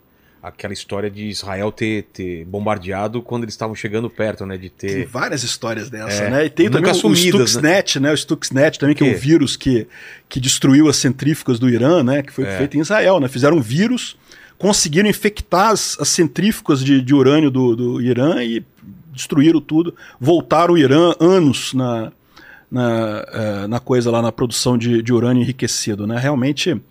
É, é, dizem que o Irã não tem a bomba exatamente porque Israel não atacou ainda. Porque no, no momento que o, Irã, que o Irã estiver perto de ter uma bomba, Israel não, vai, vai deixar, deixar, isso, né? isso acontecer, né? Israel é outro que ninguém sabe. Oficialmente, Israel não fala nada. Se tem Ah, bomba é? atômica. É, oficialmente eles não falam nada. Mas tem, né? É, eu acredito que sim. Todo mundo acredita que sim. Deve ter, deve ter. Mas é, eles não falam, né? Por que, que não falam? Isso deve ser até um acordo com os Estados Unidos, justamente porque isso poderia levar a uma corrida armamentista na região, né? Ah, se o, se o Israel tem bomba, então a Jordânia quer ter bomba também, o, o, a Arábia Saudita quer ter bomba, o Egito quer ter bomba, e aí imagina, esse monte de gente que não tem essa estabilidade toda ali na região, É. um monte de país que volta e meia tem guerra civil, imagina todo mundo com bomba, a festa que ia Tá ser louco. isso. E, e em relação a, a Putin usar bomba na Ucrânia? É, pois é. Que até ameaçaram, né? É, ameaçar, eles ameaçam o tempo todo. Isso daí Ah, fazem, fazem. De tempos em tempos o Putin manda mover os- o arsenal, botar as bombas em prontidão e coisa e tal, mas usar não usa.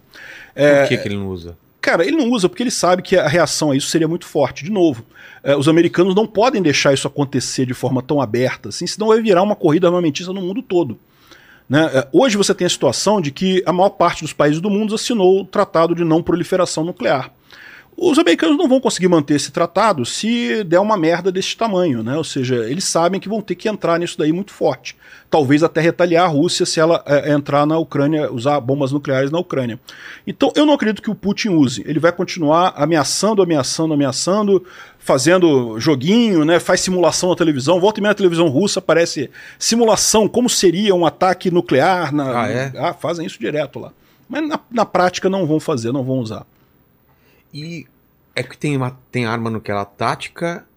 São Sim. duas, dois tipos. Tem, Qual- qual- é, é, na verdade, a, a Rússia que tem essa bomba nuclear tática, que é uma bomba menor, né, com um efeito menor.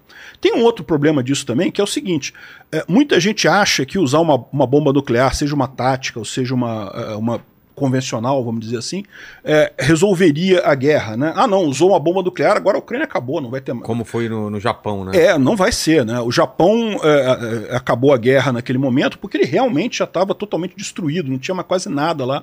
Aí quando ele viu que com as armas nucleares os americanos iriam destruir o resto da população toda, aí eles se renderam, né? É é uma situação diferente, né? É, se os russos usarem uma bomba dessa contra Kiev, o mais provável é que os soldados ucranianos vão lutar até com mais força ainda, mais com mais vontade contra os russos lá, ao invés de desistir alguma coisa. E, lógico, vai entrar o Ocidente também, porque eles não podem deixar um negócio desse tipo, né? E mesmo uma bomba nuclear tática, ela tem esse problema, porque a bomba nuclear ela tem um efeito num raio né, é, relativamente grande, mas ela destrói tudo ali. E ainda deixa o negócio meio que inusável. Então os russos, para dominar aquilo ali depois também, É. vão ter dificuldade. Se você parar para pensar, a arma nuclear não é uma coisa assim tão. Ela vale muito mais como uma, o fator de, de, de impedir, né? Se você me atacar, eu vou te destruir e coisa e tal. Muito mais com isso do que realmente na prática você ir lá usar ela para alguma coisa, né? Então já teve várias situações. Olha só, o Putin é conhecido pelas linhas vermelhas dele, né? O que, que são? É, que o- ele fala que é limite. Não, se a Ucrânia atacar a Crimeia, a gente vai usar arma nuclear. Aí a Ucrânia agora ataca a Crimeia dia sim, dia não. Começou, fez um ataque, não fizeram nada, fez, fez outro ataque, outro ataque, outro ataque. Agora, eh, toda semana tem ataque na Crimeia feito pelos ucranianos e o Putin nada. Falaram que se mandassem o Storm Shadow, que é um míssil inglês muito poderoso lá, aí, aí não, a gente vai ter que atacar, vai ter que usar bomba nuclear, porque isso daí é um absurdo e coisa e tal.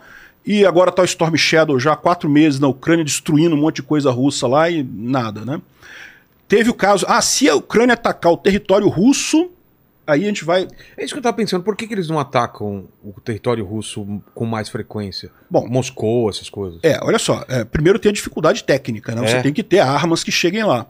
E a segunda coisa é que a Rússia tinha muitas defesas antiaéreas, mas o que está acontecendo agora é que justamente a Ucrânia foi roendo essas defesas antiaéreas russas e agora a, Rússia já está com um cobertor curto. São Petersburgo, por exemplo, a Ucrânia atacou três vezes na última semana. São Petersburgo. E por aí? quê? Porque os russos tiveram que tirar as defesas antiaéreas para proteger Moscou, para proteger a zona de Nossa. guerra. Eles não têm como proteger tudo, né? E isso é uma desvantagem da Rússia, porque a Rússia tem uma, uma, uma área muito grande, né? Tem muita coisa para proteger. Então, o que a Ucrânia está fazendo agora é uma campanha muito clara, eh, ao mês de, mês, esse mês de janeiro agora de 2024, para destruir as refinarias russas. Começou com Krasnodar, depois destruiu Ust-Luga, que é perto de São Petersburgo, destruiu Tuapse, que é ali no sul, perto de Sochi, depois destruiu Krasno, eh, Krasnodar foi a primeira, Tuapse, eh, depois foi eh, Bom, foram sete refinarias no total atingidas já. Ontem foi a última, que foi na, na região de Volgogrado. Foi atingida na. é, Dia 2 de fevereiro. Ah, foi dia 2. Dia 2 de fevereiro que atingiram a de Volgogrado. Então eles estão dando umas baixas bem pesadas na, na Rússia, então. E tá doendo muito na Rússia, né? É, A Rússia, com, com o negócio das sanções, ela tá com dificuldade de repor essas, essas refinarias, né? A refinaria, se você atinge a parte central dela, que são aquelas torres de destilação grandes, né? É, é- é lógico que sempre dá para consertar aquilo, mas até você ter as peças todas, conseguir parar tudo, montar de novo, são meses É. para você conseguir repor uma refinaria dessa. E a Rússia chega a estar com problema de combustível agora, né? Isso é um ataque é, focado mesmo dos ucranianos que eles estão fazendo. É, mas também fazem ataques em outras coisas. Por exemplo, a coisa de, de umas duas semanas atrás, atingiram lá em Moscou uma, uma central térmica, térmica e elétrica. Ah, é? É, o- é, atingiram e tiraram ela de operação. e, Inclusive, foi a primeira vez que o Putin ativou o kill switch da internet dele O que, que é isso? desligar a internet, para o pessoal não ficar comentando essa coisa, para não dar informação. É, porque o pessoal ficou, ia ficar preocupado com isso, né? Cara. É, ah, já tem várias cidades na Rússia com problema de, de aquecimento, porque esse, esse inverno lá tá, com, tá muito. tá um inverno muito rigoroso, né? E, de novo, o que está acontecendo? É, é, é, muita gente foi para a batalha, então tá faltando jovem para bombeiro, encanador, pessoal que, que trabalha em manutenção dessas coisas, equipamento russo tudo velho mesmo, então, ou seja, está tendo várias usinas dessa, várias é, é, é, unidades de calefação lá que estão falhando. E aí essa de Moscou foi mais uma, né, que eles atingiram lá. Moscou não está ainda com problema de calefação, mas certamente o pessoal ficou assustado. Deve ter gente lá em Moscou passando aperto. Mas foi bombardeio ou foi. Drone, tudo drone. Drone? É. Essa, o drone tá sendo a, a, a- diferença, né? Cara, é impressionante. É o que eu tô falando pra você, bicho. Eu falo sempre meus Guerra do vídeos. Vietnã foi o, o- helicóptero, né? Que, é- que dominava. E agora É. são drones? Porque... É drones. E, e cada vez mais. Depois eu vou pedir pra desligar o ar de novo, desculpa, Paquito. E cada vez mais. Por quê? Porque drone é muito barato. E você não, não coloca em risco a vida do ser humano, né? Não tem. É que drone a gente pensa naquele dronezinho pequenininho de filmagem, não é isso, né? É também isso, tá? Ah, é? i- isso é a grande revolução. O que está acontecendo lá na Ucrânia? Drone para tudo quanto é tipo. Esses drones que atacam Moscou, que atacam São Petersburgo e coisa e tal, são drones grandes. Drones que fazem eh, mil quilômetros de distância, só de Cara. combustível, tem que ter muita coisa, É. né? Ainda tem que ter uma carga de explosão grande, porque se cair um negocinho pequenininho lá, não vai fazer diferença, né? Enfim, então tem esses drones de longa distância, e coisa e tal, mas o que está fazendo muita diferença na linha de frente é drone feito em casa. Os ucranianos estão fazendo drones, estão comprando kits, montando Sei. drones. E por que, que isso faz diferença? Isso faz diferença porque, como é, é feito em um monte de pequenas oficinas, cada um deles tem uma frequência diferente, cada um deles tem uma, uma, uma forma diferente de atuação, de maneira que, se você tem um, um monte de drones iguais, como é o caso, a Rússia usa o Lancet, é, um- é o drone suicida da Rússia. O Lancet eles produzem em massa, tem muita quantidade de drone, coisa e tal. Mas os ucranianos, depois que descobriram a defesa antiaérea, como fazer a guerra eletrônica, como desabilitar o Lancet, se tiver aquilo ali, o Lancet não chega. Então, pronto. Putz. Você resolve o problema. O da Ucrânia é mais complicado. Como é um monte de coisa descentralizada, meio anárquica mesmo, meio ANCAP mesmo, Mas o cara não consegue saber a, a contramedida de cada um deles, né? exatamente você consegue eliminar alguns, mas não consegue eliminar todos, né? Porra. E você tem ainda essa vantagem. É, teve em Novo Mihailivka, teve uma grande coluna russa, que aliás deu muito problema isso, os russos estão apavorados com esse negócio, né? Novo Mihailivka é ali perto de Donetsk, mais ou menos lá no mapa. O, ah, o- os ucranianos, os russos estão tentando avançar ali, porque é uma região importante para eles, e ah, mandaram uma coluna enorme, com mais de. ah, tinha 20 e poucos blindados a coluna toda, 11 foram destruídos por drones, drones pequenininhos. Drones pequenininhos que estão destruindo os, ah, os blindados russos ali, um atrás do outro, e muito fácil. Ou seja, é um negócio que o ucraniano ele não coloca o, o soldado em risco, o soldado está tá lá É. atrás pilotando o negócio. Ah, quebrou aquele drone? Beleza, pega outro. Ele tem eh, armazéns enormes com um monte de drones lá. Drone também pra mapear o, o- onde estão as tropas. Isso. mape- Exatamente. Tem, tem os drones de, de, de- de- de vigilância, né, É. de monitoramento, que eles ficam vendo a região toda ali. E os drones que são usados efetivamente para atacar. Cara, é- a coisa tá andando tão rápido, porque é o que eu falo para você, né? Você começou essa guerra, uma guerra mais ou menos convencional, usando drones, mas uma coisinha ou outra. Tá. Aí o pessoal começou a inovar, né? Aí os ucranianos inovam daqui, os russos copiam de lá, aí os russos também fazem alguma inovação lá, os ucranianos copiam, a coisa tá crescendo tanto eu vou te falar um negócio. A gente vai chegar no final dessa guerra, esse, o exército brasileiro, por exemplo, se quiser estar preparado para uma guerra mesmo, vai ter que mudar muito, vai É. ter que fazer uma, toda uma unidade para aprender a usar drone, porque vai ser a guerra do futuro. Porque você tem negócio... menos baixas de, de, de soldados, né? E o custo, o custo do drone acaba sendo muito pequeno, né? Você pensa, um blindado custa É. milhões e milhões. Aí você pega um drone que custa 10 mil Faz um estrago dólares, igual. vai lá e destrói o blindado. Olha só. A gente viu umas imagens meio de uns soldados, né? Aquela imagem do drone e os caras olhando e soltando a soltando bomba. É, Meio isso é um dos isso, tipos. Mas o que é o mais, o que estão usando, usando mais é o chamado drone FPV, que é aquele drone de corrida, que o cara, Sei, que o ve- cara- veste um, um óculos. Né, e, e vai pilotando o drone, olhando. drone como se ele tivesse lá no drone vendo ali a coisa. E tem tido muito sucesso com isso. Tem tido- eh, recentemente, os ucranianos conseguiram adaptar uma bomba que consegue perfurar a blindagem de tanque. Então, até aqui não conseguiam. Isso é, isso é inovação de coisa de um mês para cá. Então, agora o pessoal consegue destruir um monte de tanque lá. Os russos estão apavorados, porque como é que você faz a contramedida disso? Né? Guerra eletrônica é difícil, porque, como eu falei, os ucranianos têm um monte de tipos de drone, né? E aí, cara, tem umas histórias que eles começam a inovar. Por exemplo, para contornar a, a guerra eletrônica dos russos, eles, eles lançam um drone grandão lá no alto, que passa a ser uma, uma antena repetidora pelo alto. Então você contorna a, a defesa eletrônica que está no solo aqui com um drone grandão que está lá no alto que eh, eh, né, contorna isso daqui. Você, o Sei. operador fala com o drone grandão, o drone grandão fala com os drones que estão lá na linha de frente. A Ucrânia chegou a mandar eh, drone a 40 quilômetros de distância. Esses drones comerciais, quando tu chega a 500 metros, você já não, não consegue mais É, fazer nada. já perde sinal, Perde às sinal, não consegue. 40 quilômetros, imagina o que é isso? Porra. Usando essas- esses grandes drones repetidores no caminho para chegar lá para conseguir mandar Controlar a o- distância. controlar a distância, né? Que doideira. E, cara, toda semana, todo mês tem novidade, tem coisa nova. Ah, conseguiram fazer não sei o que lá, conseguiram fazer isso. É, entende? Você tem uma pressão evolucionária, vamos dizer assim, de um, um querendo. é, porque, na verdade, a guerra é isso, né? É. Um querendo é, é, competir com o outro. E, é, e- e o que vira, toda guerra, depois de um tempo, vira guerra econômica. É, é, no início você pode dizer que tem uma vantagem estratégica, tem vantagem disso, daquilo, mas no final das contas é economia. Quem tiver mais dinheiro para segurar a guerra por mais tempo vai ganhar, o outro lado vai quebrar e não, não vai conseguir manter. Então, é, o que está acontecendo é isso. E o drone, nesse sentido, é muito bom, porque é uma coisa muito barata. Você pode produzir milhares de drones. A Ucrânia tinha uma capacidade de produção de zero drones quando começou a guerra, agora já tem várias fábricas de drones lá. O pessoal comprando motorzinho, comprando a- a- o circuito impresso. Coisas baratas, coisas que não, não custam muito e fabricando ali grandes quantidades de drones. Né? Outra coisa também que é uma inovação ucraniana são os drones marinhos que foram o que de- eh, derrubaram o Ivanovets agora no, no início de fevereiro, né? Sabendo o que, que são esses drones marinhos. É tipo um barquinho, né? Também é controle remoto. Tá. Ele, eles colocam uma antena da Starlink ali no barquinho, ou uma outra antena qualquer, né? Uma antena que tem conexão com a internet. E aí tem uma câmera naquele negócio ali, e ele tem um, um explosivo muito grande ali. E eles vão à noite, vão lá e, e acertam o barco russo. E, e destroem o barco russo, afundam o barco russo. Já teve vários que foram E deve ser difícil. afundados desse tipo, né? Deve ser difícil é, aparecer no radar esse tipo de. É muito pequenininho, né? É. Os ucranianos fizeram agora um também que é submarino, que ele fica debaixo da água só com a câmerazinha para cima assim, para fazer isso. Mas esses a gente não, não viu em operação ainda não, né? É um que ele já a gente sabe que existe, mas não vimos em operação ainda. Deve- Devem estar testando isso daí. Enfim, é, a inovação é, é Mas não- é difícil a gente imaginar que daqui 10 anos a gente vai ter robô lutando contra robô, né? Não, não, não é Porque não é o possível, caminho, não. né?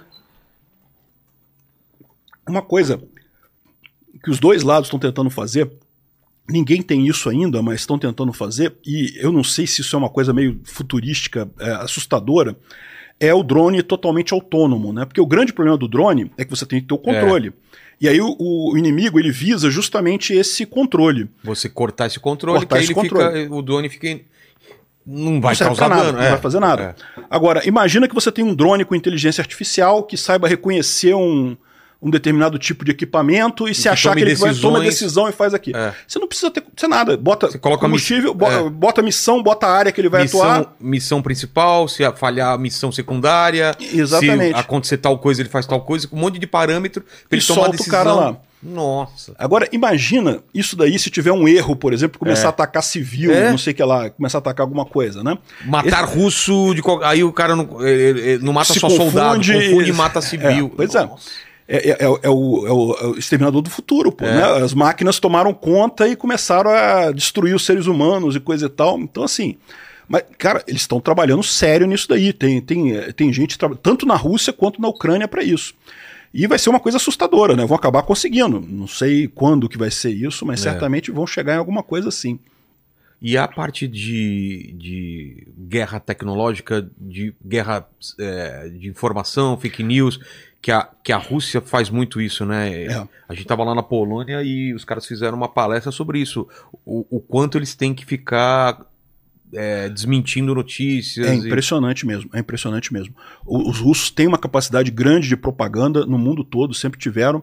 E agora, certamente um- uma coisa é verdade: as pessoas, é, os russos também achavam é, que que estavam melhores do que realmente estavam, porque embora tenha muita Russete por aí, muita gente que apoia a Rússia, não sei porquê, não faz sentido nenhum isso, apoiar, apoiar um país agressor, não tem lógica isso. Mas, eh, no final das contas, não conseguiram mudar a opinião pública de forma significativa. Na Europa, nos Estados Unidos, eh, por mais que se esforçassem com isso, não conseguiram. Aqui no Brasil conseguiram. Aqui no Brasil tem um monte de gente aí que acha que é o máximo apoiar a Rússia. O Bolsonaro e Lula, os dois apoiam a Rússia. né? Então, qual é a Uma posição do que- Brasil oficial em relação a essa. Cara, é meio ambígua, né? medo danado desse troço, cara. Porque É. a verdade é a seguinte: a gente. é, é, não acho que vai acontecer, tá? Mas existe a possibilidade de estourar uma terceira guerra mundial. Já E a gente ficar do lado, errado. A gente tá do lado errado. Era como se É. na Segunda Guerra a gente se unisse com o eixo em vez de dos aliados. E- e- que, que teve essa. E diga-se de passagem, Teve- quase, quase. aconteceu isso, né? O Getúlio Quase. É. Vargas adorava o pessoal lá, o Mussolini da Itália e coisa e tal. Então, assim, daquela vez foi quase, pode ser que dessa vez a gente esteja do lado perdedor dessa coisa. E Por vai ser uma, cara? um, um baque Já pro pensou a gente tá Brasil. do lado de Irã, de Rússia, Essa, essa que é a é, coisa. Coreia do Norte. É, ó, olha o, o Irã, por exemplo. O Lula deixou os navios do Irã pararem aqui no Porto do Rio de Janeiro, levou um puxão de orelha. É que ele tinha acabado de tomar posse, aí o Biden não quis fazer muita coisa, mas em tese, em tese isso seria motivo para sanção aqui no Brasil, né? Para os Estados Unidos aplicarem sanção no Brasil. É, na- o Irã é um país sancionado. Se você faz negócio é? com um país sancionado, você está sancionado também, né? É, o Brasil está consumindo agora, o maior consumidor de diesel russo exportado é o Brasil agora. O Brasil está comprando um monte de coisa da Rússia. Por quê? Porque está barato. Né? É, é, mas aquele negócio, você está se colocando no meio do eixo do mal nessa história. Né? É. Por que você acha que tanto o Bolsonaro quanto o Lula têm essa aproximação com o Putin, com a, com a Rússia? É só econômica a parada mesmo? Eu acho que são por dois motivos diferentes. O Bolsonaro, eu acredito que era porque ele tem a expectativa de ter bomba atômica aqui no Brasil. Ah, é? É. Através da os, Rússia. os militares aqui do Brasil sempre tiveram essa, esse tesão de ter bomba atômica e coisa e tal. Ele quer ter bomba atômica de qualquer jeito, mas ele sabe que os Estados Unidos querem evitar a proliferação nuclear. Então a, a visão que ele vê O caminho mais fácil o era caminho pela- é para outro lado, né? Tá. É, o que eu acho uma besteira, porque a verdade é que o Brasil, se quiser produzir uma bomba atômica, produz. A gente já tem tecnologia para isso. Se quiser, a gente sabe fazer. A questão toda é que eu- acho que não vale o risco, né? Mas enfim, o- a questão do Bolsonaro é essa. Era a bomba atômica que eles querem lá, não só do Bolsonaro, mas muitos dos militares brasileiros, né? O Lula é a aproximação ideológica mesmo, né? Você vê que o Lula é, é amigo do, do Hamas, amigo do Irã, amigo dessa turma toda aí de é, adora essa coisa de, do- dos outcasts mundiais, né? O pessoal que não é pró-Estados Unidos, né? É, O Lula ainda está com a cabeça do Fidel Castro de 1950, que os Estados Unidos é um mauzão e coisa e tal. Infelizmente tem muito brasileiro que vai nessa conversa, né? É. E a movimentação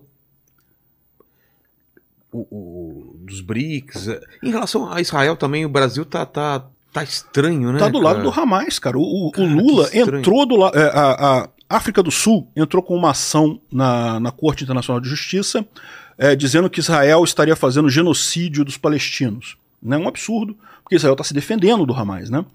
É, é, e não tem nada que indique um genocídio ali, né? Você pode ter é, mortes é, é, por efeito colateral, tem, certamente pode, tem, E tem, né? tem. Infelizmente acontece, mas não é que Israel queria, quer destruir os palestinos, não tem lógica isso. Tanto que tem uma série de cuidados que eles tomam, aquele toque-toque que eles dão no alto do prédio lá, de jogar a bombinha pequena antes de jogar a bomba que vai destruir o prédio todo para o pessoal sair do prédio. Enfim, é, mas a África do Sul entrou com um pedido na, na Corte Internacional de Justiça. O Lula imediatamente apoiou esse pedido. Ficou do lado do Hamas, do lado dos terroristas. E Por que você acha isso? ah, porque o Lula, é, é, a extrema esquerda aqui no Brasil sempre teve uma, é, um- uma visão muito romantizada da- do que acontece ali em Israel e nos palestinos, sempre vendo os, é, os judeus como os maus ali na região, que tomaram a terra dos palestinos e coisa e tal. Ainda acredito naquele mapinha verde lá, que é totalmente furado, aquilo nunca existiu Palestina ali. Enfim, é, a, a esquerda brasileira sempre teve esse tesão pelo, pelos palestinos, né? E aí o, o problema é esse, entendeu? Até aqui era só uma, uma, um mero apoio discreto do Brasil. Agora não, agora o Brasil está apoiando abertamente a, a, a, o Hamas, apoiando ali a questão. Não, e falas que podem ser considerados muito antissemitistas, né? Do, do José Genuíno, ah, falando para. Um pra... O que, que é que ele falou? Para evitar comprar de lojas de judeu, não foi isso? É, é pregando. É coisa meio que a gente tá voltando a. o que fizeram na Alemanha. que fizeram na Alemanha. Começou na Alemanha, assim. Você viu, hoje eu vi um vídeo de uma mulher. É, destruindo uma loja Bahia, de uma judia. Cara, impressionante isso, cara. Ah, chama, e, e chamando. E é engraçado porque eles usam o, o, o, sionismo como se fosse um xingamento. Só sionista, os caras nem sabem o que significa a palavra. Que é o lance da autodeterminação do povo judeu, não é? é pois é. Como se fosse uma coisa, chamando de nazista, né? E a mulher. Cara, o que, que é. Eu acho engraçadíssimo e, e isso. E parece né? que começou essa discussão só porque ela tinha uma, uma pulseira do é, traga eles de volta, que é em relação aos, aos, aos, aos reféns, aos, né? Aos reféns que foram sequestrados é, e tal. Cara. É um absurdo completo. Olha só, se a pessoa disser que está a favor dos palestinos. É óbvio, uma coisa não, não tem, nada a ver com outra. Eu também estou a é favor dos palestinos, todo mundo está a favor. Agora, daí a você ser antissemita e querer destruir é, o, povo de, o povo judeu é uma distância tão larga. Mas a esquerda vai muito rápido nisso daí, vai muito rápido nesse sentido, né? É igual o que aconteceu nas, nas universidades americanas lá, não sei se você é. viu isso, que as reitoras lá de Harvard, é, do MIT e de. qual que era a outra? Eu esqueci o nome da outra universidade lá. Uh, deram uma declaração no Congresso, o pessoal, o, o congressista americano perguntando: você acha que é, declaração de querer tirar os judeus de lá é, é genocídio? Ah, não, depende do contexto. Como, assim depende do contexto? Você matar os judeus é genocídio, pô. É claro. É, não tem o que dizer que contexto, né? Acabou que elas caíram todas lá, que foram, foram demitidas as, as reitoras, mas você vê como é que esse pessoal da esquerda, eles, cara, eles... Eu tô vendo a história se repetindo e a galera tá o mais porque a gente, porque é a gente, isso, né? Porque, porque a gente vê a história e fala, cara, como é que aconteceu aquele negócio na Alemanha? Como é que ninguém percebeu que é da merda? Aí a gente vê gente comparando igual àquela época, comparando judeus a ratos, tem que ser exterminados, o povo não sei o quê, vamos, vamos é, é, não comprar mais de loja de judeu. Gente, era o que tá aconteceu. Seguindo... Exatamente, exatamente. Para onde você acha que vai escalar isso? Para onde que acha que vai para escalar? E você pode fazer outros paralelos também com a invasão da Ucrânia, né? Porque quando a, a Alemanha invadiu a Polônia também na, no negócio, um monte de gente, não, deixa para lá, ah. não vamos entrar em guerra, não. É. Vamos fazer um acordo de paz aqui, deixar quieto a coisa, e isso só, só, só, só alimentou a, a, vontade é. do, do Putin, de, do, do, do Hitler, Hitler de, de continuar avançando, né? E é o que aconteceu em 2014. Se tivessem feito alguma coisa em 2014, o, o Putin não teria feito esse negócio em 2022. Foram é, coniventes em 2022, ele fez agora a invasão da Ucrânia. Se forem coniventes de novo agora, se, se deixarem o Putin se sair com essa, meu amigo, ele vai tentar de novo. Pode ser questão de tempo aí, não sei quanto tempo que vai levar, mas ele vai tentar não vai de novo. satisfeito, né? De maneira alguma. De e, maneira e, alguma. E além de tudo, ainda para complicar, porque eu tô vendo um barril de. Cara, 2024 começou com tudo, né? Essa possibilidade de guerra civil na, nos Estados Unidos é besteira, você acha? Essa, Cara, essa, essa, queda de braço entre Texas e, e, e, Biden. É, pois é. Eu acho que isso daí é. Vamos muito... um contexto para o pessoal que não está sabendo aí. Isso, exatamente. Vamos explicar a história, né? Porque o que, que é um, acontece? É um, é um, país federalista. É, então tem essa briga entre os estados, eles, eles têm independência de, de algumas coisas e algumas coisas eles têm que estar tá abaixo da, da, do. Como que funciona essa, essa queda de braço? É. Fronteira, é. quem, que, quem que decide? Pois é, essa é a grande história, né? O, qual que é o problema original disso daí? É a questão da entrada de imigrantes ilegais nos Estados Unidos. Principalmente então, do lado do México. Principalmente do México é. entrando no Texas, né? O Texas tem uma fronteira enorme com o México, uma fronteira que é fácil de atravessar, é muito difícil você conter esse pessoal lá. E sempre teve muito imigrante legal, mas ultimamente tem havido uma caravanas enormes de pessoas entrando ali no, no Texas, e os americanos ficam muito assustados com isso, né? É, por exemplo, as cidades, algumas cidades ali no Texas têm problemas sérios já de excesso ah, de é? gente, de é, indigência, roubo e coisa e tal, porque começa a entrar um monte de gente e as pessoas não têm para onde ir, coisa e tal, cria essa, essa dificuldade toda. Então, esse é o grande ponto da, do Texas, né? O Texas quer fechar a fronteira. Eles acham que a, a imigração com o Biden está muito leniente.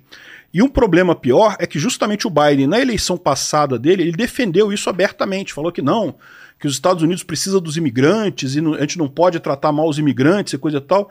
E na visão desse pessoal, isso incentivou as pessoas a irem para os Estados Unidos. Né? Vamos aproveitar, é o último Uai, ano. o pode ser tá o último, lá- o último ano do Biden, pode ser, é. vamos aproveitar. Vamos para lá, vamos atravessar esse troço de uma vez. Né? Então, enfim, tá, esse é um problema real que tem lá nos Estados Unidos. Aí o que, que aconteceu? O- o- os republicanos querem que o, que o governo federal tome alguma é, é, medida em relação à fronteira, feche a fronteira e coisa e tal, e o Biden não quer fazer isso.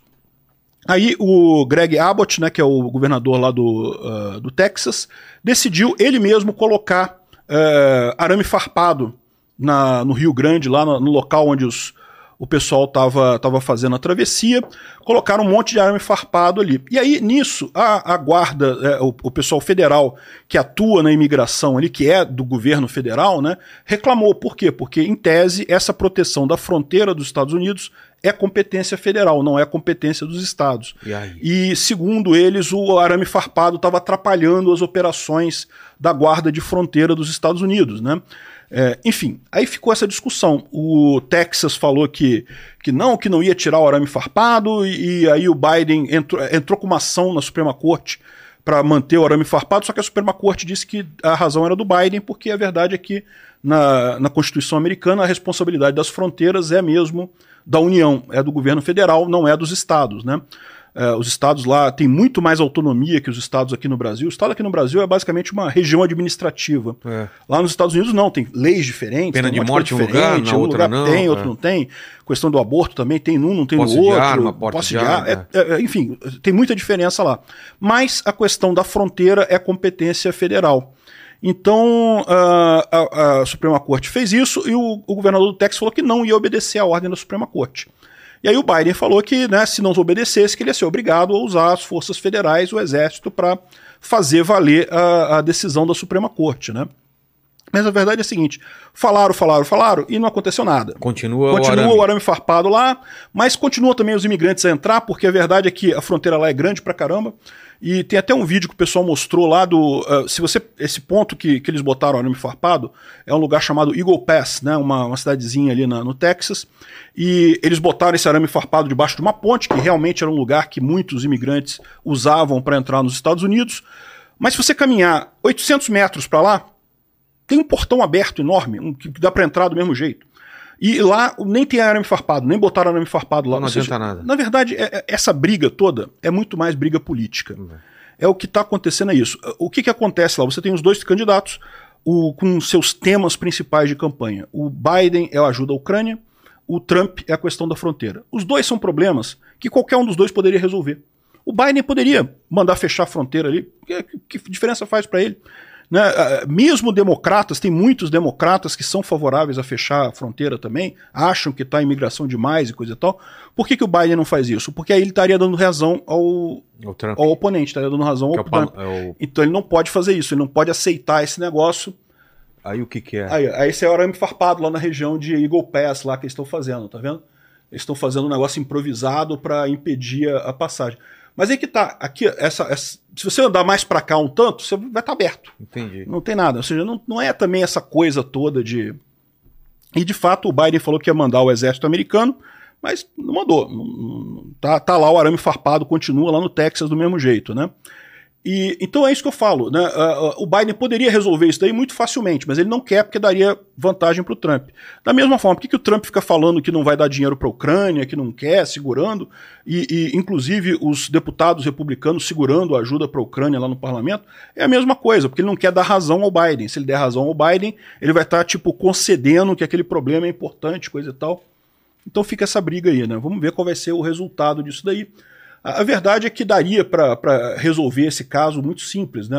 Basta o Biden agir ali na fronteira, não seria problema. E também na questão da, da ajuda da Ucrânia também, o Biden pode mandar dinheiro para a Ucrânia sem passar pelo Congresso. Ah, é? Tem um dispositivo lá na lei americana que fala que ele pode mandar o chamado excesso de armas. Se o exército tiver excesso de armas, armas que não usa mais ou que estão sobrando, isso pode ser encaminhado para países eh, aliados com uma mera comunicação ao Congresso. Então o Biden poderia comunicar ao Congresso que está mandando armas para a Ucrânia e tudo que estiver sobrando do exército americano ele pode mandar. E, e, cara, o exército americano que tem de sobra é, É. é um exército enorme, né? O tempo todo eles estão jogando coisa fora. Os ataques que é esse míssil que fez uma diferença enorme, destruiu a frota de helicópteros russa toda ali em Berdiansk. Uh, a TACMS foi, uh, foi um presente que o, o, o Zelensky ganhou, que a Ucrânia ganhou, por volta de setembro do ano passado, né? E daí começou a usar lá, usou na base de helicópteros que os russos tinham em Berdiansk, destruiu todos os helicópteros. É um míssil que os Estados Unidos estão jogando fora. Por quê? Porque tá velho, eles construíram um mais novo chamado Prism. Ah, então eles têm que se desfazer dessa parada. Eles estão se desfazendo, estão jogando fora. Ao invés disso, o, o Biden mandou 30 para a Ucrânia. Podia mandar mil, podia mandar 10 mil para a Ucrânia desse troço. Ia fazer uma diferença enorme. Então, assim, a verdade é que tem essa dança aí dessa questão das, é, das posições políticas, no final das contas, é, é, é meio frustrante isso, né? Mas é o que está acontecendo lá. E você acha que o Trump ganha essa? Olha, é difícil de dizer, tá? É, as, as tendências, as pesquisas estão dando que ele ganha. É. As, é, tanto ganha a indicação republicana, a indicação republicana já ganhou praticamente, né? Teve a primária de Iowa, ele ficou lá na frente, todo mundo desistiu, ficou só a Nikki Haley quando, como competidora dela, e muita gente fala que ela tá ali numa de que se a justiça proibiu o Trump de concorrer, ela tá ali. Ela sabe que não vai ganhar, mas ela tá ali. Se a justiça proibiu o Trump, ó, tô aqui. Mas ela pode proibir em alguns estados também, né? Pode proibir em alguns estados e outros não, é. Isso é loucura, né? O cara concorre à presidência dos Estados Unidos, mas em uns estados ele não pode concorrer. É que doideira, isso. cara. E, cara, falando de, de, O mundo tá bagunçado, tá a Argentina também, cara. Como que tá a Argentina com Milley? É Milley ou Milley? Milley. Isso. Era, você esperava que ele ia ganhar? Olha só, ele é um ANCAP, o que que ele é, cara? Eu sei que ele veio com um discurso todo diferente, todo mundo preocupado, como que tá lá? Pois é, a Argentina, o Milley, ele é libertário, o ANCAP, ele se, de, se declara anarcocapitalista. Que que, vamos, vamos definir o que, que é um anarcocapitalista. Um anarcocapitalista é alguém que acredita no princípio da não agressão, ou seja, você acredita que você não deve iniciar agressão contra pessoas pacíficas. Então, uh, uh, uh, e, e, por que, que a gente é contra o governo? Porque o governo inicia agressão contra pessoas pacíficas. Você trabalhou, coisa e tal, tudo voluntário, não agrediu ninguém, o governo vai querer o seu imposto, vai querer imposto de você. Então isso é uma agressão contra a pessoa pacífica, né? Mas assim, não é que o ANCAP seja contra o governo, é contra a agressão. Tá. É contra a agressão contra a pessoa pacífica. E uh, dessa forma, a ideia que a gente tem é a seguinte: você numa economia, qualquer relação voluntária que você tem, você gera valor. Porque você só fecha uma relação voluntária quando é bom para os dois lados. Claro. É voluntária exatamente por causa disso. Ao passo que as relações mandatórias, obrigatórias, coercitivas, elas destroem valor. Então, aí, quanto menos Estado você tiver numa economia, melhor, mais valor você vai gerar com essa economia. E o que o Milley está propondo para o pessoal do Estado para regular os, os excessos nessa... Porque algum, alguns grupos vão ficando mais poderosos que os outros nessa troca, porque tem mais poder, e podem é, domina, fazerem as famosas, né? A, Cartel, cartéis tipo e tal, coisa. e definir um preço que não, não seria aquele regulado normalmente, e aí como que faria essa regulação? É, existe gente que acredita nisso. Mas existe também gente dizendo que é, cartel só se forma se você tiver governo. O governo, Porque... ele, ele ajuda a, a, a ter os supercampeões. Não, olha só, o que, que acontece? É, é, olha o que aconteceu com os bancos brasileiros. Né? O Brasil já teve banco pra caramba, um monte é? de banco. Aí, cada crise que passava, eles faziam mais regulamentação para evitar crise. E aí, o que, que acontecia? Menos bancos você tem. Quanto menos bancos você tem, mais cartel eles fazem, né? Verdade. Então, mais seja, poder eles têm. Mais poder tem os grandes e menos os pequenos. É isso que acontece em todo lugar. O governo começa com regulamentação, em princípio, pacífica, ou seja, com a boa intenção de evitar quebra, evitar é. problema, mas acaba favorecendo sempre os grandes. Toda regulamentação favorece o grande. Porque o grande, aquela, aquele negócio lá, vamos supor, o governo criou uma lei trabalhista agora que você tem direito a duas horas por dia de graça sem trabalhar, sei lá.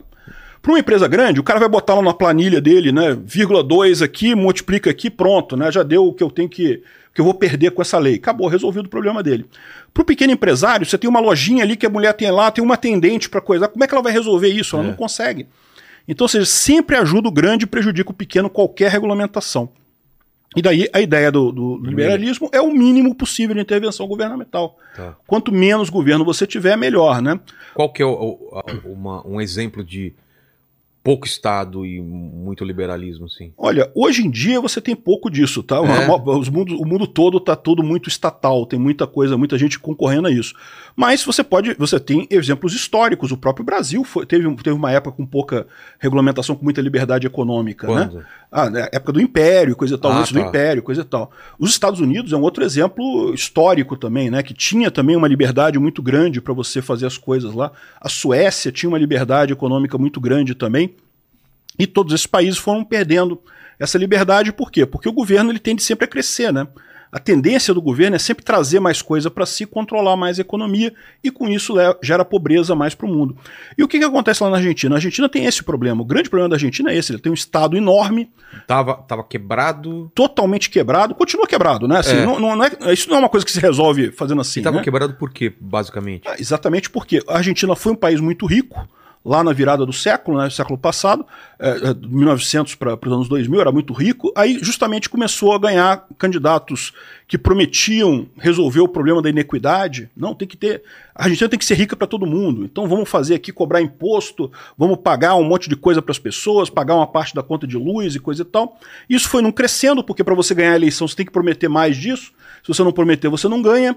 E com isso, o governo tinha cada vez mais gastos e começava a sufocar cada vez mais a economia. Nunca resolveu o problema dos pobres, porque no final das contas não tem como resolver isso, acaba concentrando a renda do governo.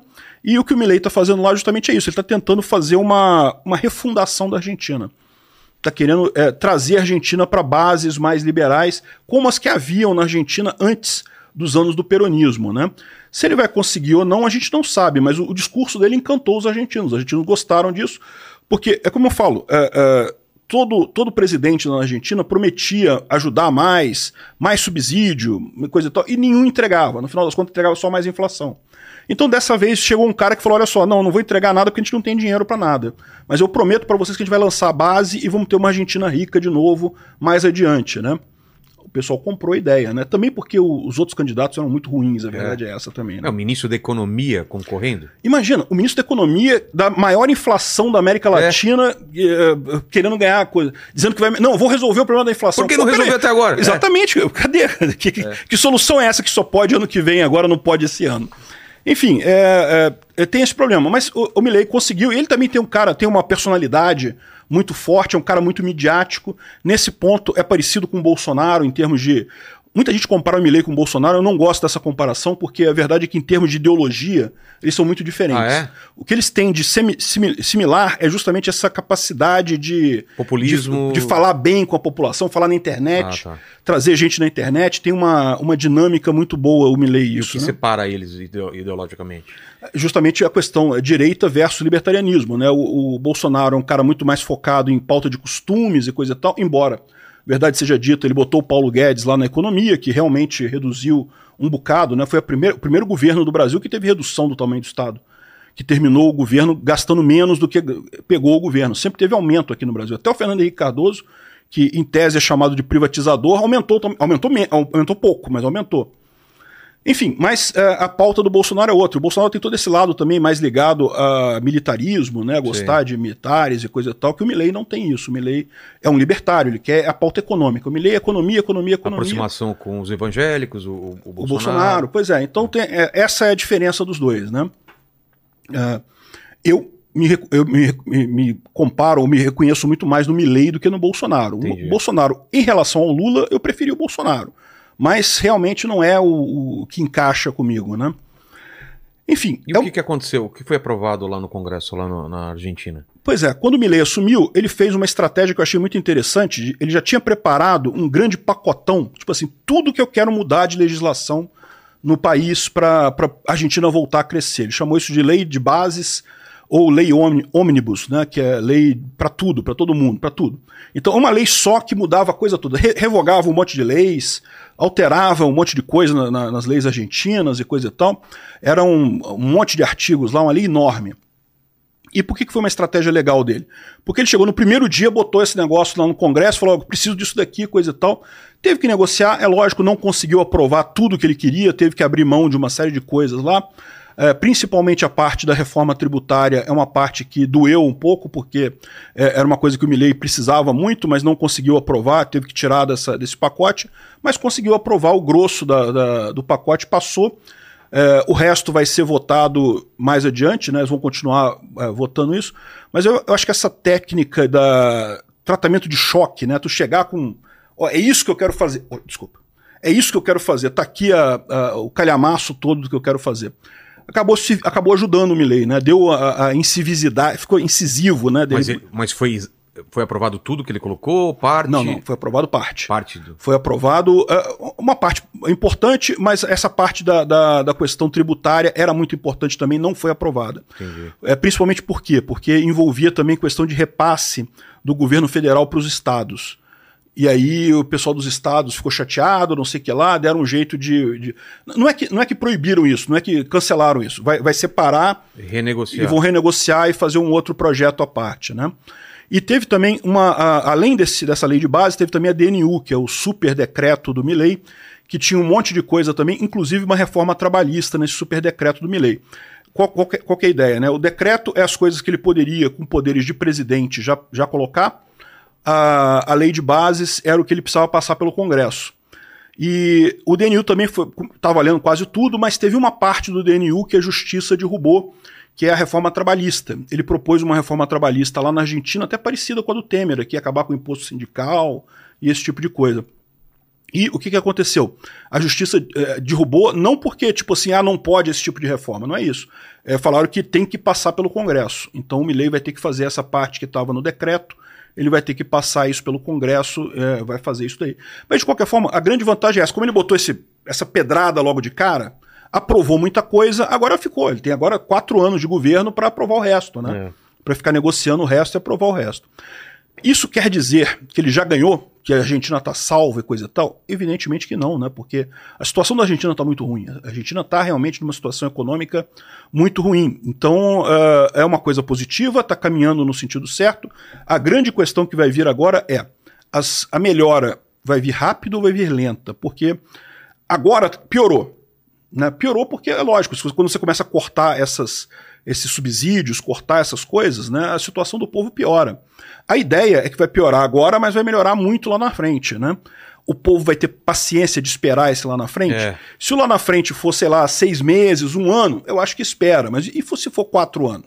Se só começar a melhorar lá no final do mandato dele, será que ele dura até lá, entendeu? Então essa é, essa é a grande suspense. Vamos, vamos ver o que vai acontecer.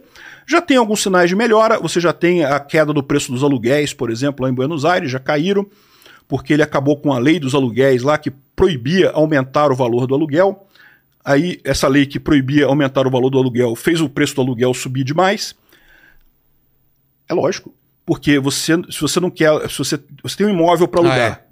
Se não vai mais subir, eu já vou colocar lá em cima. Vou- não, e mais do que isso, é, se eu, se eu não posso alugar, eu tiro do mercado, vou vender É. esse imóvel, não vou ficar alugando por merreca. É. Tiro do mercado. Resultado: poucos imóveis no mercado, o preço subiu lá para cima. Aí ele acabou com essa lei, então agora o proprietário pode definir o preço do aluguel conforme quiser. O preço do aluguel caiu ao invés de subir, né? o, que é, o que é lógico. Essas leis todas acabam acontecendo. E Berlim aconteceu isso também. Berlim cometeu o mesmo erro né, de fazer uma lei proibindo as pessoas de aumentar o aluguel do apartamento e o preço do apartamento do aluguel subiu absurdamente, é lógico. Que nem aqui, o Sarney, né? Lembra? Na época do Sarney, Fiscal né, do porque era, que era Sarney. impossível. Aí sumia carne, subia um monte de coisa do mercado. Fala, não pode aumentar. Seja o fiscal do Sarney. Tá bom, não pode aumentar. Os Não caras tem. seguravam as paradas. Ou vendia pra fora. Pois é. Não- Qualquer tipo de controle assim não rola, né? Não adianta, cara. A, a- a economia, aquele negócio, o governo vende a ideia de que ele pode controlar a economia. A verdade é que ele não controla. A economia independe do governo, depende muito mais do resto da sociedade do que do governo, né? Mas enfim, é isso que eu falo. É, num primeiro momento, para o argentino médio, a coisa ainda está pior do que Tá estava pior antes. ainda. Mas é aquele negócio era esperado. O Milley, inclusive, uma das, das- da- dos motes da campanha dela, dele era no hay plata. Não temos Não dinheiro. temos dinheiro. Não temos dinheiro, não. Acabou. Então, essa é a questão. Vai começar a melhorar rápido ou vai demorar a começar a melhorar? E aí, vamos ver como é que vai ser o futuro do Milley lá. Eu tô, eu tô com muita expectativa. Eu acho que vai dar certo. Eu acho que o cara vai, vai conseguir E dolarização, o que, que você acha? Pois é, isso era uma proposta dele, né? Mas o que, que aconteceu ali com a questão da dolarização? Para você dolarizar a economia, eh, o governo precisa estar arrecadando o suficiente para pagar as coisas. E esse é exatamente o problema da Argentina. A Argentina tem um governo que, que eh, gasta muito mais do que consegue arrecadar de impostos. Então imagina, se dolarizasse a economia, hoje o peso, ele imprime peso, né? Se É. faltou peso, eu imprimo aqui, pronto. Isso que causa inflação, evidentemente, mas ele imprime ali. Se a economia está dolarizada, eh, ele não tem como imprimir dólar. Tá né? totalmente dependente de uma moeda Então, estrangeira. Exatamente. É, é aí que eu falo, o dilema da do- dolarização é isso, porque se o Milley é, é, conseguir controlar o gasto da, do governo argentino, ele não precisa dolarizar. Ele pode continuar com a moeda dele. Porque a questão toda é essa: o que causa a inflação é justamente uh, uh, o fato do governo gastar mais do que arrecada. E, uh, por outro lado, se ele dolarizar sem controlar o gasto do governo, não tem jeito. Né? Sem, o governo vai continuar com problema. Então, isso daí. Ele parece que foi convencido contra isso. O que, que, aconteceu? Né? Ele ganhou o primeiro turno das, das eleições lá, mas ganhou com uma. É, é, ficou, na verdade, ficou em segundo lugar, atrás do Massa no primeiro turno. Aí o que, aconteceu? Ele teve que fazer é, coligação com o partido do Macri, né? que era o ex-presidente. Lá seria um, uma espécie de PSDB de lá, uma, né, uma centro-esquerda, centro-direita ali. E aí ele teve que voltar em algumas coisas, né? Isso é inevitável. Aliás, isso é uma coisa elogiável no Milley, né? Ele fez política. Ele é. foi lá, aceitou ceder em alguns pontos para conseguir uh, uh, ganhar o, a, a, presidência e aprovar essa reforma dele. A, a, a, lei de bases também teve que abrir mão de várias coisas, teve que tirar um monte de coisa não tem jeito, né? É, uma democracia funciona assim, não pode querer impor tudo o que você quer também de cara lá.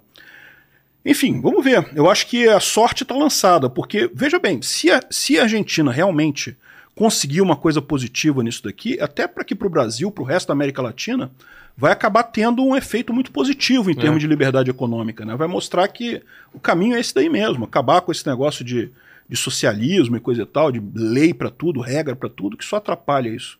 Como que a gente tá nesse ponto? Tá piorando ou tá melhorando? Ah, com o Lula tá piorando muito. É. Nossa Senhora. O Lula, o, o, pior, mas o pior da nossa situação atual não é nem, na minha visão, né? Não é nem a questão da, eh, de ter leis muito ruins, é que as leis você já não sabe mais o que, que vale e o que, que não vale, né? Porque o Alexandre de Moraes decide lá as coisas, se vale, se não vale. Uh, a questão dos impostos para as empresas. Aí tinha uma, uma demanda das empresas antigas, negócio de imposto. Do nada decidiu que o imposto retroage não sei quantos anos para trás. Um monte de empresa está com dificuldade para pagar imposto atrasado agora. Tem o caso do Lula com a Vale, que o Lula fez uma ameaça quase que é, chantageando a Vale para botar o Manteiga lá, né? Pô, uma coisa que ou seja, isso não é legal, isso não é questão de, de leis, né? não é questão de, de projetos de lei, de coisa. É questão da forma como está sendo esse governo mesmo, realmente. E por que, que ele A gente está voltando muito atrás. Um, um, o cara lá. Manteiga? Na, é, na, na, ah, porque o Manteiga é, foi ministro da Fazenda dele, né? Foi o Haddad dele lá no segundo governo do Lula. E depois, com a Dilma, o Manteiga foi quem quebrou a economia brasileira. Foi a, a, a culpa da crise da Dilma foi do Manteiga. E o cara ainda foi envolvido no Lava Jato ainda. Então o cara foi meio que jogado para escanteio, ele tá aí, ele não consegue emprego em lugar nenhum. Não, ninguém... Quem que vai querer botar um cara é. desse na sua equipe, pô?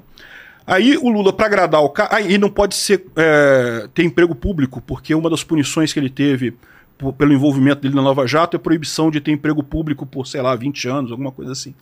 Então o Lula não pode contratar ele pro governo. Aí o Lula queria que botassem ele como na presidência da Vale. Na presidência da Vale. Porra.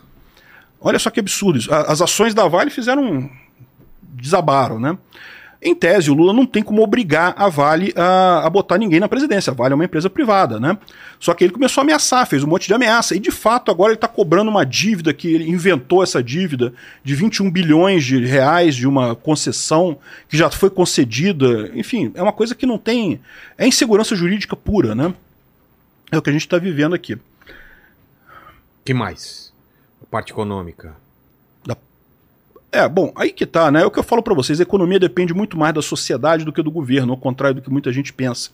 Agora, vamos ver. Eu, eu não tô otimista, não. Eu tô achando que vai ser problemático aí esses próximos anos de governo Lula. Vamos ver se, se sai alguma coisa. E lógico, a guerra também tem um fator nisso daí, né? É, as guerras, né? As guerras, né? À medida que o mundo vai se fragmentando cada vez mais, a coisa fica complicada.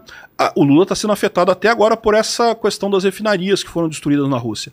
A Rússia interrompeu a exportação de diesel. O Brasil estava comprando diesel pra caramba da Rússia. Não vai conseguir comprar é, mais agora. Porque tem o mercado interno deles. Eles têm que atender o mercado interno deles lá, né? Aliás, você sabe que eu trouxe isso aqui para você, né? O que, que, é isso? Isso aí é um badge do. do, uh, do GUR, o Serviço Secreto Ucraniano. Olha que legal comprado lá na Ucrânia, lá em Kiev. E você repara que tem uma. É, é uma coruja. Eu fui para lá. Eu fiquei em Kiev. Qual, qual, qual, a tua história? Eu não sabia. Como não, foi? fui lá justamente para conhecer a Ucrânia, porque eu tava falando pela Ucrânia então, tanto, é, tanto tempo, eu peguei uma passagem. Foi? Como você conseguiu? Foi em abril de 2022. Eu tô tentando, 2023. Eu tô tentando ir para lá também. Entrevistar umas pessoas e para lá ter um caminho ah, é seguro para lá. Ah, é, muito tranquilo. Tá seguro? Como que tá? É, é, é risco? Não, Você foi não- pela não fui Polônia? nada. Fui pela Polônia. Fui Qual para é Varsóvia. é, cê- é, eu peguei o voo é, Rio, Paris, Varsóvia. Tá. Não tem voo direto para Varsóvia. É, depois me falaram que o melhor é o Rio, Amsterdã, Varsóvia. Foi o que a gente fez? Não, a gente foi pela Suíça, né? Tem um monte de voos. Tá. Mas você tem que escolher um, um ponto de, de parada, né? Mas aí chegando em Varsóvia é fácil. Você pega o trem, é, compra passagem de trem para Kiev. É, tem dois, dois horários durante o dia, um que sai no meio da tarde e um que sai no final da tarde. Esse foi um erro meu. Eu comprei do final da tarde. Por quê? Porque quando chega na fronteira com a Ucrânia, tem toda a passagem de. a questão de, de, de fronteira, né? Sim, De sim. passaporte, não sei o que lá. Alfândega e, E um país em guerra, isso é particularmente rigoroso, né? Eles revistam todo mundo, tem um monte de coisa lá. E aí o que, que acontece? Você pega no final da tarde, você vai chegar nessa fronteira justamente à meia-noite, coisa e tal, e vai ficar duas horas Esperando. acordado, com checando passaporte, checando documento e coisa e tal. Eu deveria ter pego que sai no meio da tarde, que aí eu chegar lá na fronteira por volta de 10 da noite, ainda está relativamente cedo, e aí depois que você passa da fronteira, você ainda tem mais um tanto de horas de trem ainda até chegar em Kiev. Mais ou menos quanto tempo? Ah, o, o coisa total acho que são 17 horas, 18 horas de, de E trem. nesse caminho não tem perigo de bombardeio, de ataque?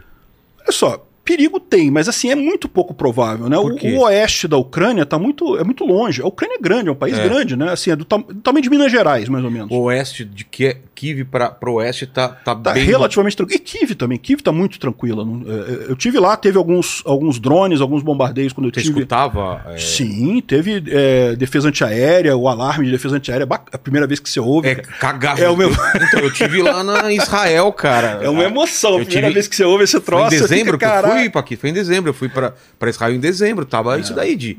O sistema antiaéreo funcionando É, lá, pois cara. é, pois é. Alarme, dá um cagaço, não dá? Dá, dá um cagaço, né? Na primeira vez que você ouve, dá um cagaço. Aí depois, depois você acostuma, porque o tempo todo tem esse troço lá e é assim.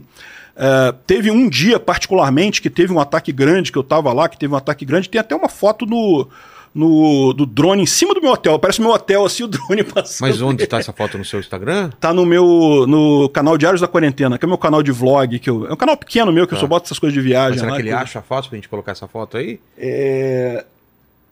é, deixa eu ver se eu tenho aqui no meu celular. De repente eu tenho aqui no meu celular. Tá. Aí então, você chegando em Kiev, você teve esses dias, você falou de- desse dia que foi mais um ataque mais pesado, né? Aí, fora isso, eu fiz uma, uma visita à linha de frente, a linha de frente ali de Belarus. É uma linha de frente nativa, mas é uma linha de frente. Você tá lá, eu fui nas trincheiras lá com o pessoal, fui com um voluntário brasileiro que tá, o Alex Silva, Tá. que é voluntário brasileiro que tá lá nas forças ucranianas lá, continua lutando lá. Aí ele me levou, me levou nas fronteiras lá, o negócio a gente foi fazer também uma, uma ação humanitária nas cidades na zona cinza, né? Porque o que, que acontece? Você tem a, li- a linha defensiva ucraniana tá aqui, é, a linha defensiva do- de Belarus, né, que ali é a fronteira com Belarus, né, tá, tá do outro lado lá, e tem algumas cidades que estão presas naquele meio. Ali, ou seja, não chega carro, não chega ônibus, não chega caminhão, não chega nada. O pessoal está dependendo 100% de ajuda humanitária. Sim. E aí, uma das, eh, uma das pessoas que fazem esse tipo de ajuda é justamente a igreja, né? Da, eh, uma igreja que tem. eh, Eu não sei qual é a igreja exata, mas a gente foi com o pessoal lá e, e levamos mantimentos e coisa e tal. Foi muito bacana ver o pessoal lá, né? Realmente muita necessidade que fica o povo lá. E aí essa, esse, esse badge aqui, você... Não, então, é o serviço secreto ucraniano, né? Se você reparar, ele tem uma coruja. Uma coruja por quê? Porque o serviço secreto russo, é, o símbolo é um morcego. Sei. Coruja come morcego. Ah, é? Então é por causa disso? É, não, não é só isso não. Olha o que está escrito embaixo ali. É, como é que é? A inteligência domina é, as estrelas, né? Sapiens dominator astris. A, es- é, é, a inteligência domina as estrelas, porque o lema dos russos é acima de nós só as estrelas. Aí os ucranianos a inteligência domina as estrelas, né? Pra dar uma cutucada. Pra dar uma cutucada. E você pode ver também aí que é, é uma espada apontando pra Rússia, É, né? cara, tá aqui, ó, Ou a seja, eles, eles não, eles não deixam nem um pouco sutil É, olha lá, a questão da, de, contra quem que eles estão brigando, né? Não Nossa, tem nenhuma mano. sutileza nisso daí. Os caras estão com sangue nos olhos, né? Então, então e, e tem feito algumas vitórias grandes, né, o, o, o, o Gurra, porque eles é, conseguiram destruir trens na Rússia, lá, lá atrás, lá na Sibéria, conseguiram fazer um monte de operação lá dentro da Rússia mesmo, enfim. Mas o que, que você acha? Teve aqui o Farinazo, eu acho que vocês di- discordam em bastantes pontos, né? da- da- Sim. em relação à guerra, e ele, e ele fala que, que a Ucrânia está perdendo, que não tem mais combatentes, que está muito enfraquecido e que vai, vai sucumbir daqui a pouco. Ele fala isso desde o início da guerra. É, então, ou seja, quando é que é esse daqui a pouco que vai sucumbir? Né? O fato é o seguinte: a Ucrânia tem muita gente ainda. A Ucrânia. Perdeu ela... muita gente? Não, perdeu muita gente. Qualquer guerra você tem perda de gente. Agora, as perdas russas são maiores que as Você ucranianas. sabe esses números? Eu sei os números russos que são divulgados pelos ucranianos, que está na faixa já de 350 mil russos mortos aí nessa guerra. Caramba, tudo isso. É muita gente. E, o- e o principal são as principais tropas russas, né? Que foram aquelas que começaram lá no norte, que perdeu muita gente nessa, nessa entrada eh, ali no norte da Ucrânia. Acabaram perdendo muita coisa ali, né? E ah, ah, Da Ucrânia? da Ucrânia eu não sei. Não sabe, você não, Não sabe. Tá. Isso. É, os números que divulgam aí são mentirosos, não Tá. são verdadeiros. Agora, é lógico, tem perdas ucranianas. Não tenha dúvida que tem perdas ucranianas. Uma guerra é dolorosa para todos os lados, né? O pessoal costuma fazer se falar assim: "Ah, mas a Rússia tem muito mais gente que a Ucrânia". E não é bem assim não. A Rússia Não? tem três vezes mais gente que a Ucrânia. Embora o território da Rússia seja muito maior, a Rússia tem várias regiões que são totalmente desabitadas, então em termos de população, a Rússia é três vezes maior do que a Ucrânia. Eu achei que era bem mais. Pois é, não é tanto assim. E além disso, quando você pega os números absolutos de pessoas, né, a Ucrânia tem 44 milhões de pessoas. E se você considerar que 50% disso é homem, 22 milhões. Se você considerar que disso daí metade está é, é possível de servir, né, é, é, você vai ter aí, tirando criança, tirando pessoa muito idosa e coisa e tal, você vai chegar nos 10 milhões de potenciais soldados pra, que a Ucrânia pode recrutar. E, meu amigo, é, é, não chegou nem perto disso. A Ucrânia tem um milhão de pessoas recrutadas até aqui.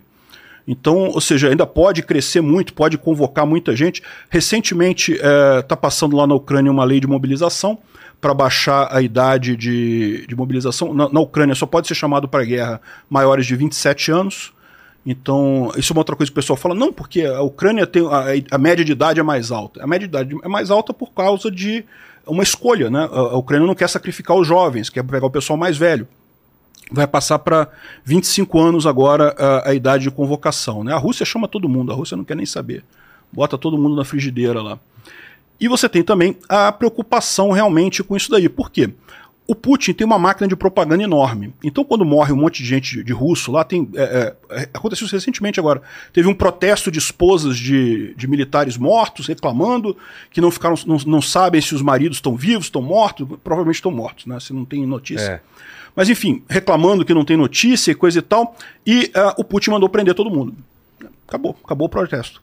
A Ucrânia não pode fazer isso. A Ucrânia é um país que se pretende democrático. Então, uh, uh, é verdade que meios de comunicação tendentes aos russos foram cortados, mas o pessoal faz protesto lá de vez em quando.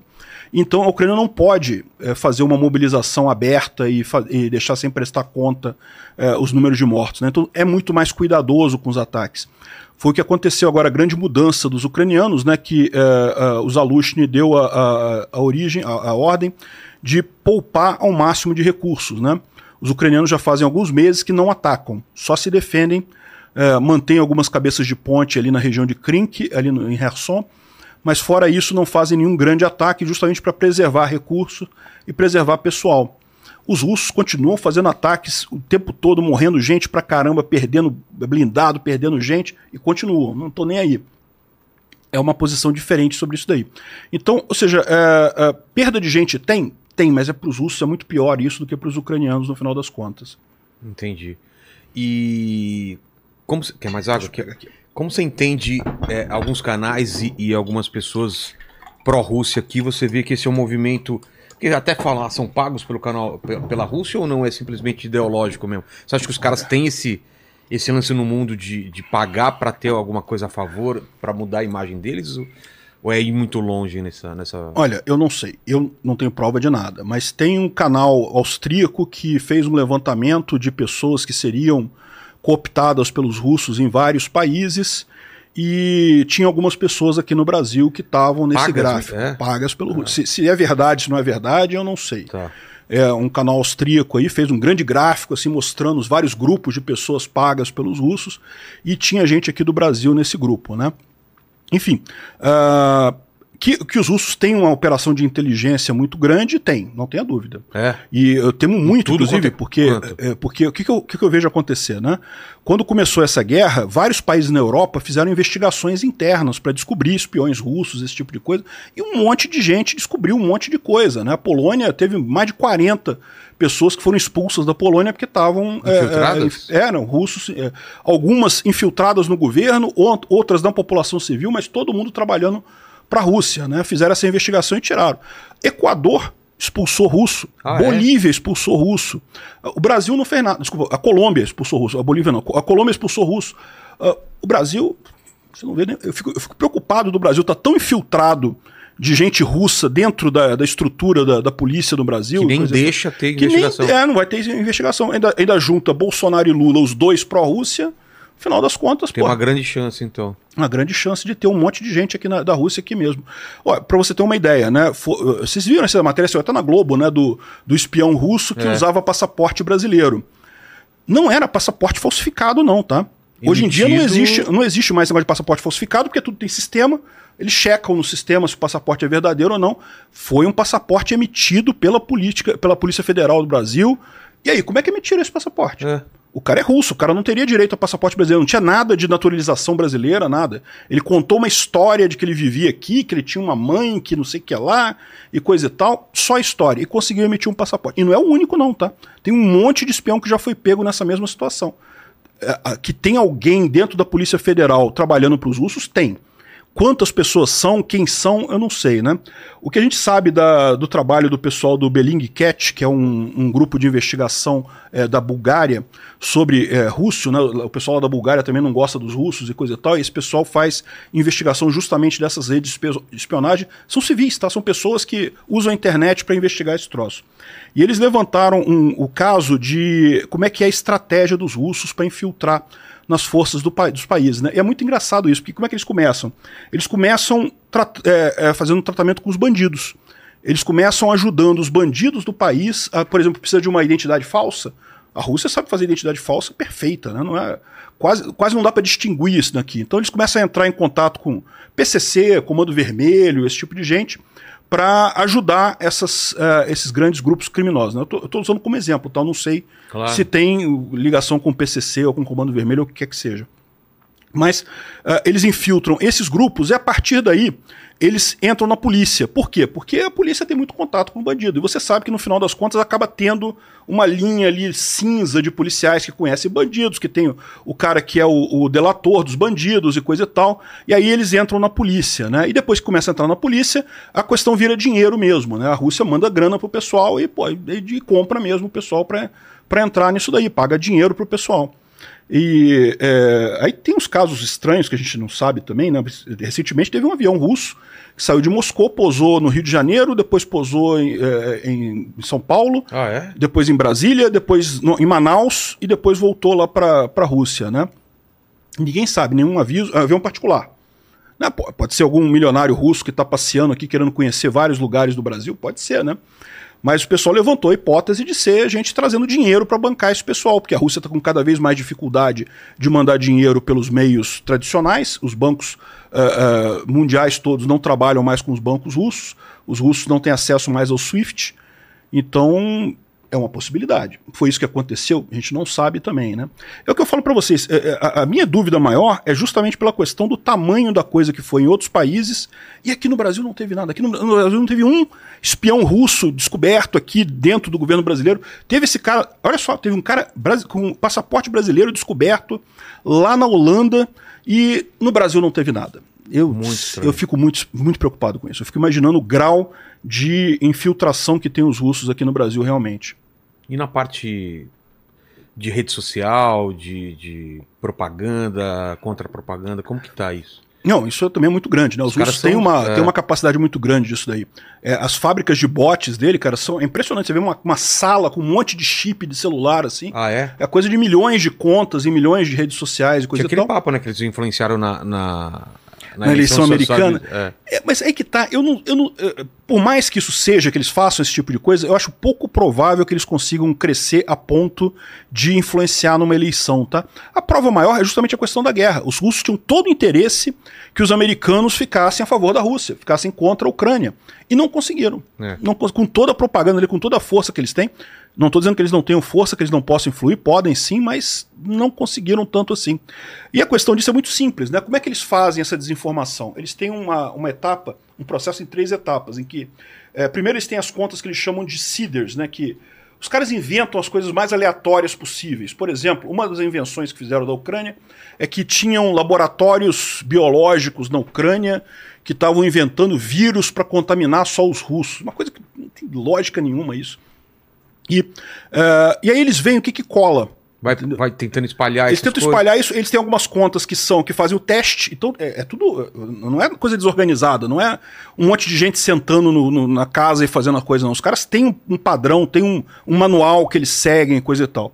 Aí, ou seja, descobriram que esse negócio do laboratório biológico colava, porque o pessoal tava com muita raiva, vamos dizer assim, da, da, do caso lá de Wuhan, né, do é. laboratório de Wuhan, da pandemia. Então meio que isso pegou no pessoal, a pessoa, caramba, um absurdo, tá com um laboratório biológico e coisa e tal.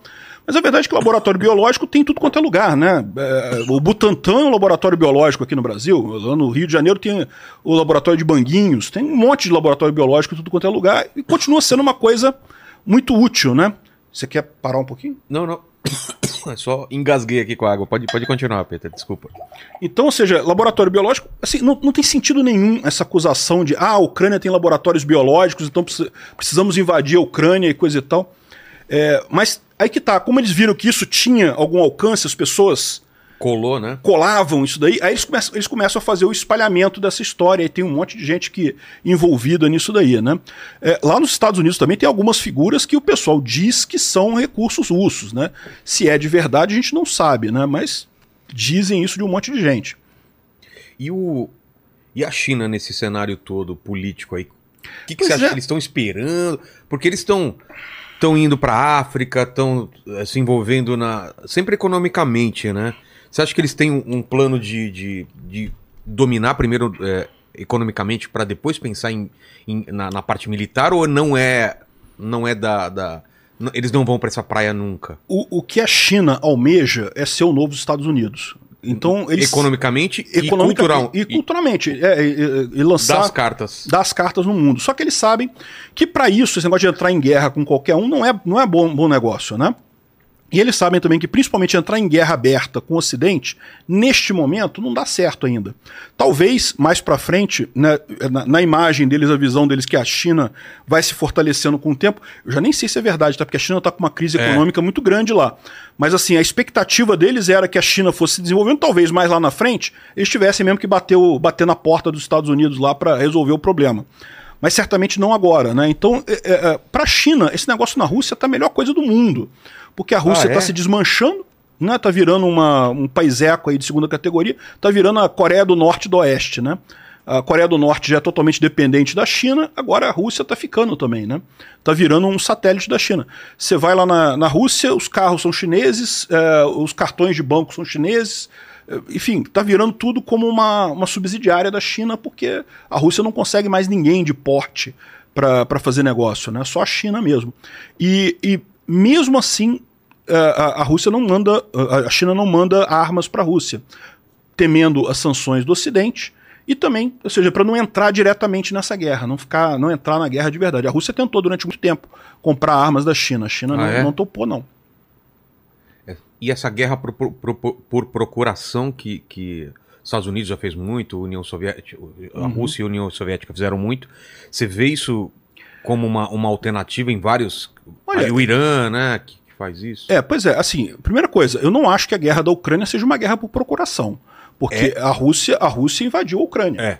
No, Ou seja, caso, uma guerra direta. São direto. dois países brigando ali. A, a, Ucrânia pediu ajuda dos Estados Unidos, pediu, depois. E os Estados Unidos demoraram a entregar ajuda ainda, né? Como eu falei, no início foi, era a Ucrânia sozinha.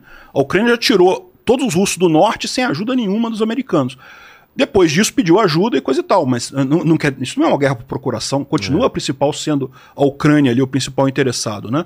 Agora, você pode entender que talvez ali na região do Oriente Médio, ali, ali tem um monte de coisa. Uh, na Síria, tem russos na Síria ali também, tem uh, um monte de coisa por ali, né? Ali pode ser que se desenvolva alguma coisa nesse sentido mesmo de guerra por procuração. Mas você vê em alguma outra parte do mundo explodindo alguma coisa no, nos próximos meses? É. A gente falou de Taiwan, né? Que você acha que não é tão tão, tão logo que. que Eu acho que não vai ser tão logo, não. Taiwan, é, o pessoal pode parecer que é muito parecido com a Ucrânia, mas não é tão parecido assim, porque do ponto de vista até de fazer um ataque frontal, você tem toda aquela área ali do Estreito de Taiwan ali, que é uma área grande aquilo ali, né? Um, é um, um pedaço de mar grande para você entrar ali. E a dificuldade. Ah, a China é muito maior do que Taiwan. É, muito maior em termos é, de militares, né? É. E, e, territoriais também, coisa e tal. Mas é, vai enfrentar desafios para fazer isso. Não vai ser fácil para a China fazer isso daí, não. E, e, ainda mais com o risco de isolamento econômico, isso daí que, que eu acho que não vai ter nada por e, hora. E a China depende de Taiwan também para a parte de. Os chips, né? Chips, né? Pois é, todo mundo tem. Eles chamam de escudo de silício da, de Taiwan, né? É. Ninguém quer destruir Taiwan porque fica dando todo mundo sem chip. Exato. Sem Taiwan. O mundo inteiro está interessado. Ô, Paquito, perguntas aí, Paquito. Vamos lá. Teve bastante pergunta que a galera fez que o Peter já respondeu. Manda, então a galera algumas, perguntou da guerra civil nos Estados Unidos, se podia se tornar uma guerra civil, né? É, perguntaram de Taiwan, que você tinha citado antes, eles pediram para você explicar mais, mas agora você falou. Se quiser falar mais alguma coisa sobre a situação de Taiwan? Não, pois é, a situação de Taiwan é, é, é aquele negócio. É, é, não descarto que a China vá fazer alguma coisa em algum momento, mas ela está sendo muito mais cuidadosa agora por conta de, de ter observado as dificuldades que a Rússia teve.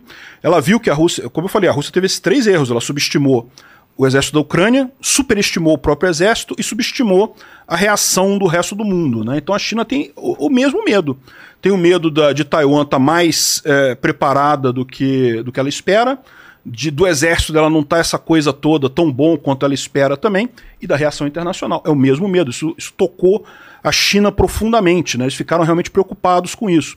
O, o caso do, do ministro da Defesa chinês é, é, é, é, claro, né? O cara sumiu, de repente, voltou agora um outro e alguma coisa aconteceu ali. É. Aí, saiu na, na, imprensa negócio dos foguetes com água ao invés de combustível na China e coisa Como e assim? tal. Parece que descobriram que vários foguetes lá dos chineses estavam com água ao invés do combustível e coisa e tal. Eu não sei se isso é lenda, se é verdade, o que, que é, mas assim, que tem muita corrupção no exército chinês, tem. Se chega a esse nível do cara é, receber dinheiro por combustível para foguete. Porque veja, combustível para foguete não é gasolina, é. não é diesel, é combustível sólido, né? Ou, ou, depende do foguete, tem foguetes de vários tipos, mas não é uma coisa normal. E o cara vai lá e bota água no lugar, né? Assim, não sei. Mas certamente que tem corrupção, tem. E isso acendeu o alerta lá na, na China, né? Pô, a gente tem que ver se, se realmente esse exército vai ter capacidade. E é, uma outra coisa que eles falam também muito da China, isso é muito que fala muito isso é indiano, né? Os indianos, vocês sabem, estão em briga com a China, né? Ali na, no, no Himalaia tem uma grande parte ali que é contestada pela China e, e pela Índia. E os indianos dizem que os chineses são tudo do molenga. Esse negócio de filho único, né? Que na China você teve a política é. de filho único. Todo mundo é filho único na China, né? Então, segundo eles, segundo os indianos, que tem família de seis irmãos, sete irmãos, os chineses é tudo fraco, não aguenta, não aguenta briga. Mas isso certamente é coisa de, de inimigo, né? É. Os inimigos criam essas coisas aí. Eu não sei não, né? Vamos é. ver, né? A China, a China não entra em guerra há muito tempo. A última guerra que a China entrou aberta foi com o Vietnã, lá em 50 alguma coisa, 40 alguma coisa, e perdeu foi expulsa do Vietnã lá naquela época. Então, é. Não sei. Fala, é mais fácil o Paquito entrar em guerra. Vamos lá, Paquito. tô quase, tô quase. Ó, é, o pessoal perguntou, também tinham perguntado lá de, da situação de Israel e perguntaram se existe a possibilidade de algum ataque nuclear em alguma dessas guerras. E perguntaram quais países que estão atualmente em guerra ou quase em guerra possuem armas nucleares. Assumidamente, quem tem? Quem tem assumidamente é a Rússia. Estados Unidos. Estados Unidos, França, Inglaterra, Alemanha. Não, Alemanha não tem. Alemanha não tem. E Índia? Índia e Paquistão. Índia e Paquistão. E China. A China tem também. Tá. Ou seja, não são muitos países que têm armas atômicas e Coreia do Norte. E Coreia do Norte diz que tem também. Diz que tem. É, a gente nunca viu uma explosão da bomba atômica da Coreia do Norte, é. mas pode ser que tenha, né? E, é, e fora isso, tem um monte de país que se suspeita que pode ter, mas que Israel. não fala. Israel é um deles, mas não é o único. Turquia. Ah, é? Turquia também? Ah, o pessoal diz que pode ter, né? Porque aquele negócio, você pode ter é, um programa secreto. O Brasil teve um programa secreto nuclear Ah, é? durante muito tempo. Teve, pô. Tinha um poço lá no Pará que eles usavam para testar e coisa e tal. Não, o que eu falo, se o Brasil quiser desenvolver a bomba atômica, desenvolve. A questão é que é, é, o risco disso daí, né? O risco de você ser pego com esse negócio. A vantagem de ter não é muito grande, né? Eu, sinceramente, sou, eu sou muito cético no negócio de bomba atômica. De... Qual seria a vantagem? Pois é, a vantagem é você ter. Ameaçar o- os argentinos na Copa, na Copa Libertadores. tipo, vocês Não, querem ganhar? ameaça- Quer, mas a gente solta uma bomba em Buenos Aires. É, É, pois é, não. A vantagem é você dissuadir outros países de te invadir, né? O que não. É, mas que na prática tem é esse aquele perigo, negócio, né? é o que eu É. falo. É, é, assim, é, por exemplo, o pessoal fala o negócio da Amazônia, né? Que no É. Brasil tem um pessoal que foi povorado, não, que vão invadir a Amazônia e coisa e tal. Não tem isso, cara. Isso é, é coisa que vem desde a época lá de 1900 de Laué Pedrinha, que quando teve, na época teve de fato uma disputa, né? É, é, o pessoal queria tornar o Rio Amazonas um rio internacional, como é, por exemplo, o Rio Congo na África. Rio internacional quer dizer que qualquer, qualquer navio pode entrar Ah, lá. é? É, não é controlado pelo Congo, o Rio Congo.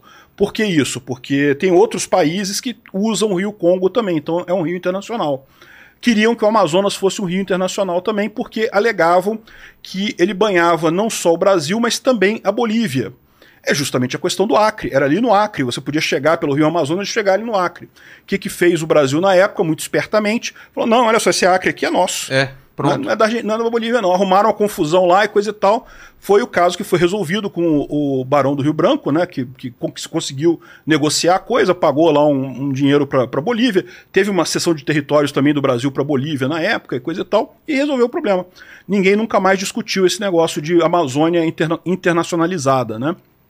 Agora, é, seguiu como uma, uma fábula, um medo do brasileiro a invasão da Amazônia, mas sinceramente eu não, não creio que seja possível, não. É é uma área muito grande, é uma área muito difícil de você mecanizar a guerra.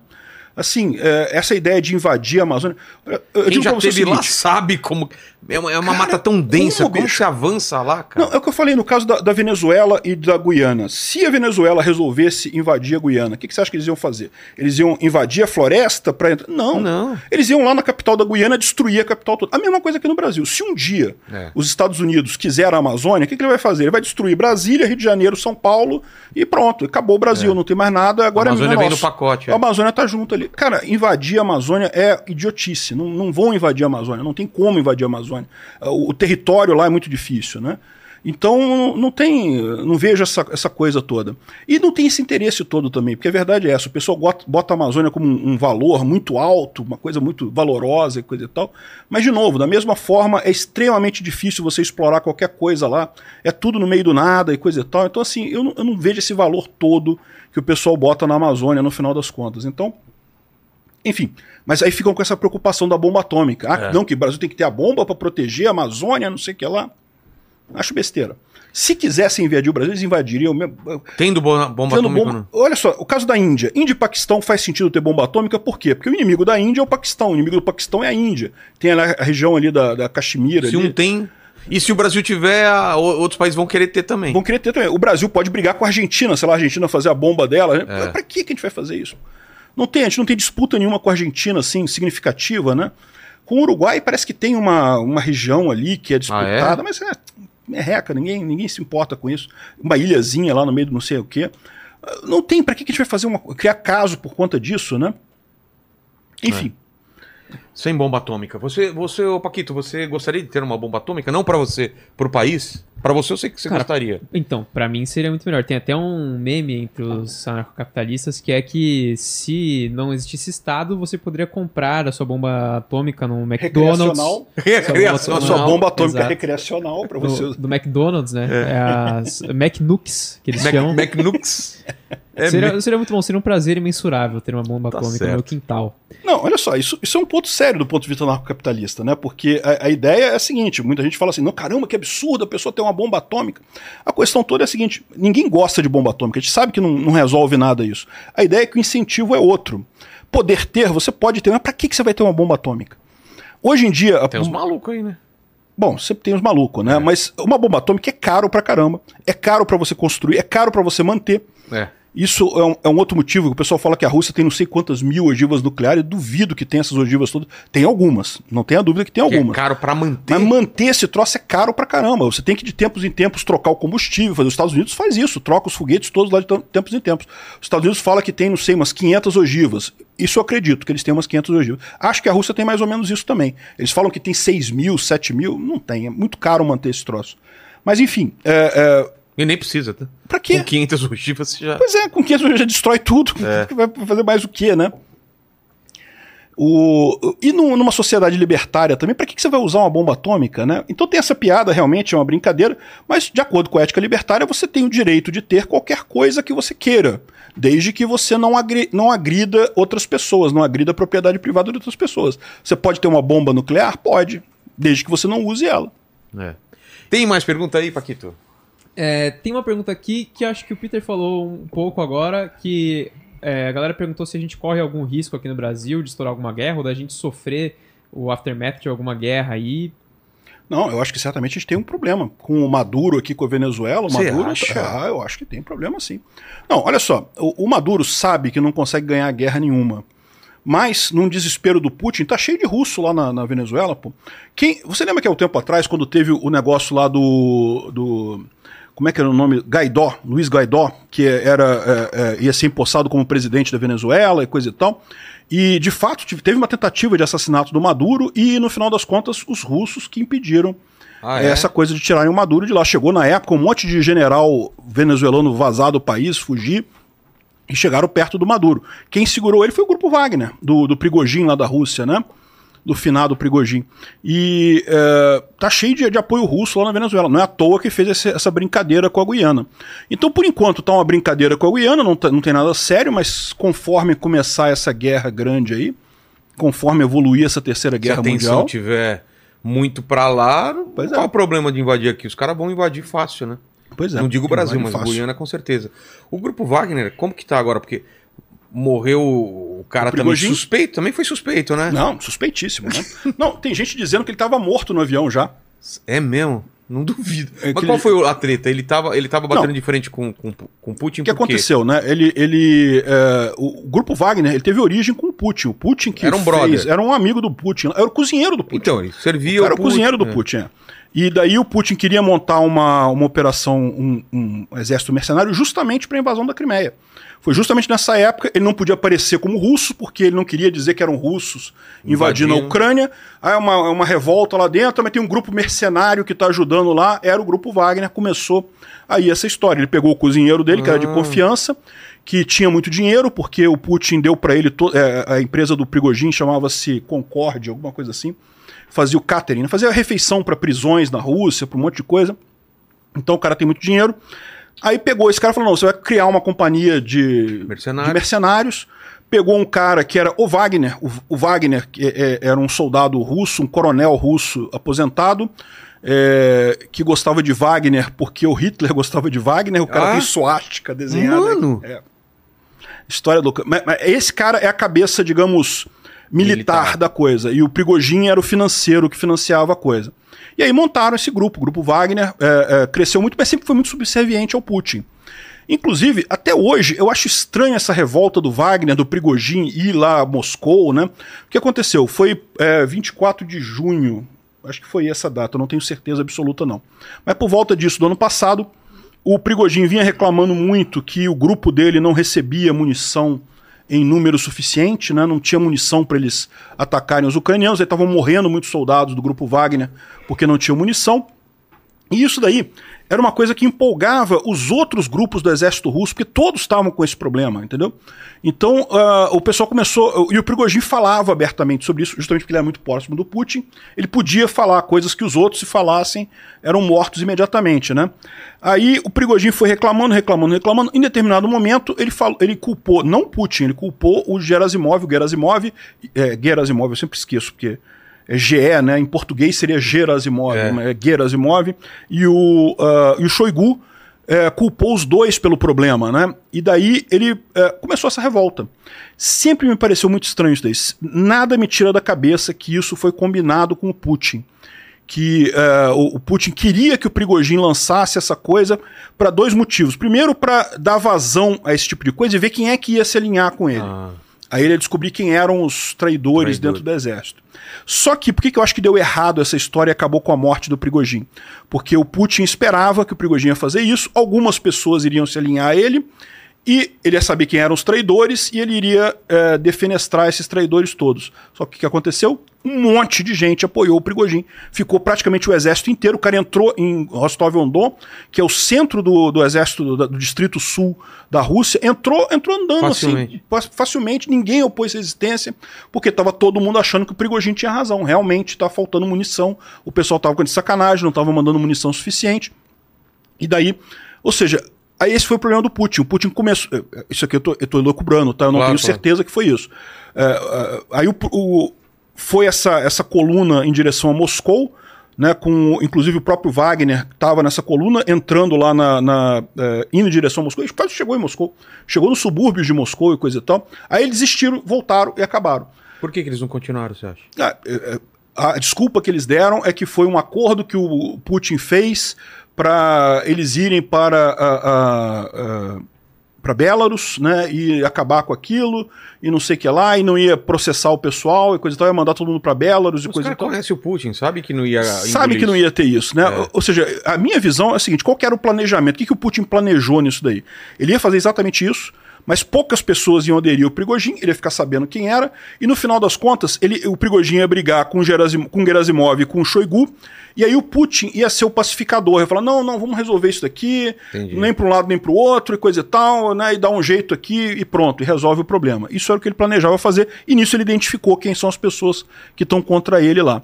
O que, que deu errado? Como eu falei, muita gente apoiou o, o, o Prigogine. Lá em Rostov-on-Don, o Prigogine saindo de Rostov-on-Don, o pessoal aplaudindo ele na rua. O pessoal é, é, é fazendo festa pro Prigogine saindo de Rostov-on-Don em direção a Moscou. Uma coisa assim impressionante. Aí o Putin tremeu. Aí o Putin viu que ia dar merda isso daí. Porque tava todo mundo apoiando o Prigogine, aí, ou seja, não ia, ia chegar, o que, que ele ia fazer? É. Enfim, uh, aí a saída que o Putin teve foi essa: exilar o Prigogine e depois matar ele, né? É, é, na máfia é isso daí, meu amigo. Ser amigo até um determinado ponto, né? Não precisa mais. Quando não precisa, se deu ruim, se é entre eu e você, aí, meu amigo. E aí manda um recado para todo mundo que tá insatisfeito. E né? mandou um recado pra, E não foi só o Prigogine. O Prigogine morreu, né? Mas teve também uh, uh, vários outros generais russos também que foram presos, que ah, é? foram é? afastados. É, um monte de gente entrou nessa história também. É realmente uma coisa assustadora. Existe e... ainda o Grupo Wagner? O Grupo Wagner parece que ainda tem algumas unidades deles na África, mas agora são controladas diretamente pelo exército russo. Então. Então, ou seja, meio que acabou com a farsa. Sempre foram, né? Sempre foi parte do exército russo, o grupo Wagner. Só acabou com a farsa dele lá. É, na Ucrânia, as unidades do grupo Wagner agora estão lutando debaixo do comando normal do exército russo. E o que está acontecendo ali também? É, isso é uma coisa curiosa também, até do ponto de vista libertário também. Né? O grupo Wagner era muito eficiente. Ele conseguiu tomar Barmut, por exemplo, praticamente sozinho, né? Por que isso? Justamente porque tinha uma, uma, estrutura pequena, uma estrutura enxuta. Era uma empresa privada. Decisões né? rápidas. Né? Decisões rápidas. Ah, tem que comprar alguma coisa, vai lá na loja e compra, tá aqui o dinheiro, coisa e tal, e pronto. Decisão rápida. Não é um, um, um exército estatal que tem que fazer licitação, tem que comprar, não sei o que lá, tem que passar por 300 pessoas para fazer a compra. Então, ou seja, o exército, o, o grupo do, do Wagner era muito eficiente.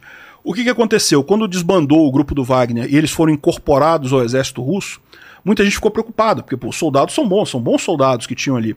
Mas é o que eu falei na época, eu falei, não, isso aí, eles eram bons justamente porque estavam numa empresa privada. No momento que é, foram para uma estrutura estatal, hierárquica e coisa e tal, são carne igual os outros Ineficiente, lá. Que nem... Ineficiente igual os demais, entraram no moedor de carne igual todo o resto lá, sem diferença nenhuma.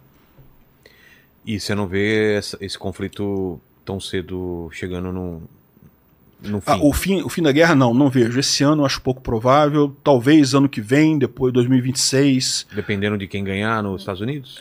É, é, pois é, mas depende de quem ganhar e do, da, da posição que essa pessoa vai tomar. É. Porque, como eu falei, eu acho que mesmo Trump ganhando, ele não vai cortar o financiamento da Ucrânia, não. Ele está fazendo esse jogo agora justamente para dinamitar uh, o, o, Biden, né? É, é, e até porque também lá nos Estados Unidos ele vai ter que ganhando as eleições, ele vai ter que ter uma base de apoio, né? É. Ele não pode ficar tomando decisões é, é, é, impopulares desse jeito, né?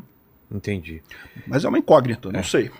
Peter, obrigado demais pelo papo aí. Agora é um momento que você pode é, falar o que quiser, fechar alguma, algum pensamento aberto, alguma ponta solta e falar do seu canal, sua arroba. Fica à vontade aí. Obrigado demais pelo, pelo seu tempo e pelo teu conhecimento aqui que você dividiu. Ah, eu que agradeço pelo convite, muito bom falar aqui. Pessoal, é o canal Ancapso, o canal Mundo em Revolução e tem mais um monte de canal também. Qual a diferença de cada canal? O canal Mundo em Revolução é o canal que eu cubro as guerras, porque o que, que acontece? A verdade é que a guerra não tem muito a ver com o ANCAP, né? Com o narcocapitalismo, é. né? É. Só que como eu comecei a falar sobre a guerra da Ucrânia e eu, todo dia eu faço um vídeo sobre a guerra da Ucrânia desde o primeiro dia da guerra e coisa e tal, criou um público e aí tinha esse problema, porque o meu canal eu falava de anarcocapitalismo e tinha um público que só queria saber a guerra, só queria ver a guerra. Eu falei, ah, vou separar os canais para ficar a coisa mais organizadinha Fez e coisa bem. e tal. E, e, realmente cresceu, os dois canais cresceram muito depois disso, é, é, compartimentando o, o assunto, né? Mas uh, dá um trabalho danado, que é um monte de vídeo para fazer tudo isso. Imagina, então Mundo em Revolução. Mundo em Revolução e, e Ancapso. Tem o Visão Libertária também, que a gente faz vídeos mais teóricos sobre anarcocapitalismo. Tem o Ancapso Classic, que eu falo sobre teoria anarcocapitalista. Tem o Tomate na Mão, que eu falo sobre revisão de filmes Nossa. Ancaps e filmes de ficção científica e coisa e tal. Cara, o que tem de canal, bicho? Eu crio o canal o tempo todo. Não é Para com isso, cara. Vou parar com isso, tô precisando parar com isso. Se tiver um criadores de canais anônimos por aí para aprender a Vai criando o canal. é isso? Faltou algum assunto, você acha? Não, acho que é isso aí. É isso? Eu que agradeço então, aí. Então, obrigado demais, Peter. Obrigado, Paquito que queria ter uma bomba nuclear para chamar de sua. Um sonho. Exato. É, vamos então agradecer também a Insider, que está com essa promoção de 12%. Você clicando no link ou escaneando o QR Code, você vai direto com o nosso cupom Inteligência 12. Não é isso, pequeno Paquito. É isso mesmo. Quase que não deu tempo de eu espirrar. Eu vi, você ia espirrar na hora que você ia espirrar. Aí. Então curta esse vídeo, se inscreva no canal, torne-se membro para participar de é, lives especiais como essa Exato. que a gente pegou, principalmente perguntas aí dos nossos, dos membros. nossos membros. Ô Paquito, e você prestou atenção no papo? Eu prestei atenção, lógico. O que, que você vai falar agora? Galera, é o seguinte, se você chegou aqui até o final junto com a gente, para provar que você chegou aqui até o final, comenta aí, Drone Ancap. Drone Ancap, escrevam Drone Ancap nos comentários que a gente sabe que você sabe que a gente sabe que você chegou até o final. Valeu, gente. Fiquem com Deus. Beijo no cotovelo e tchau. E aprendam a dirigir drone direito, senão vocês vão fazer igual eu aí, que quase dei PT num drone esses que dias. Que susto que você me deu. O drone tá bom? Tá bem? Tá bom. Tá bom. Tá... Você tentou voar ele depois de novo? Não, não, não tentei, porque ele ainda tá com muita lama. Mas Cara, quando eu terminar de limpar, tá eu tento. Muita lama. Vocês vão ver o que aconteceu. Vai tá, vai tá lá. Vai tá vai lá. Vai tá no vídeo, vai tá Tá bom. No Vejam no vídeo lá do. Te gravou na casa do do, do Richard. Richard.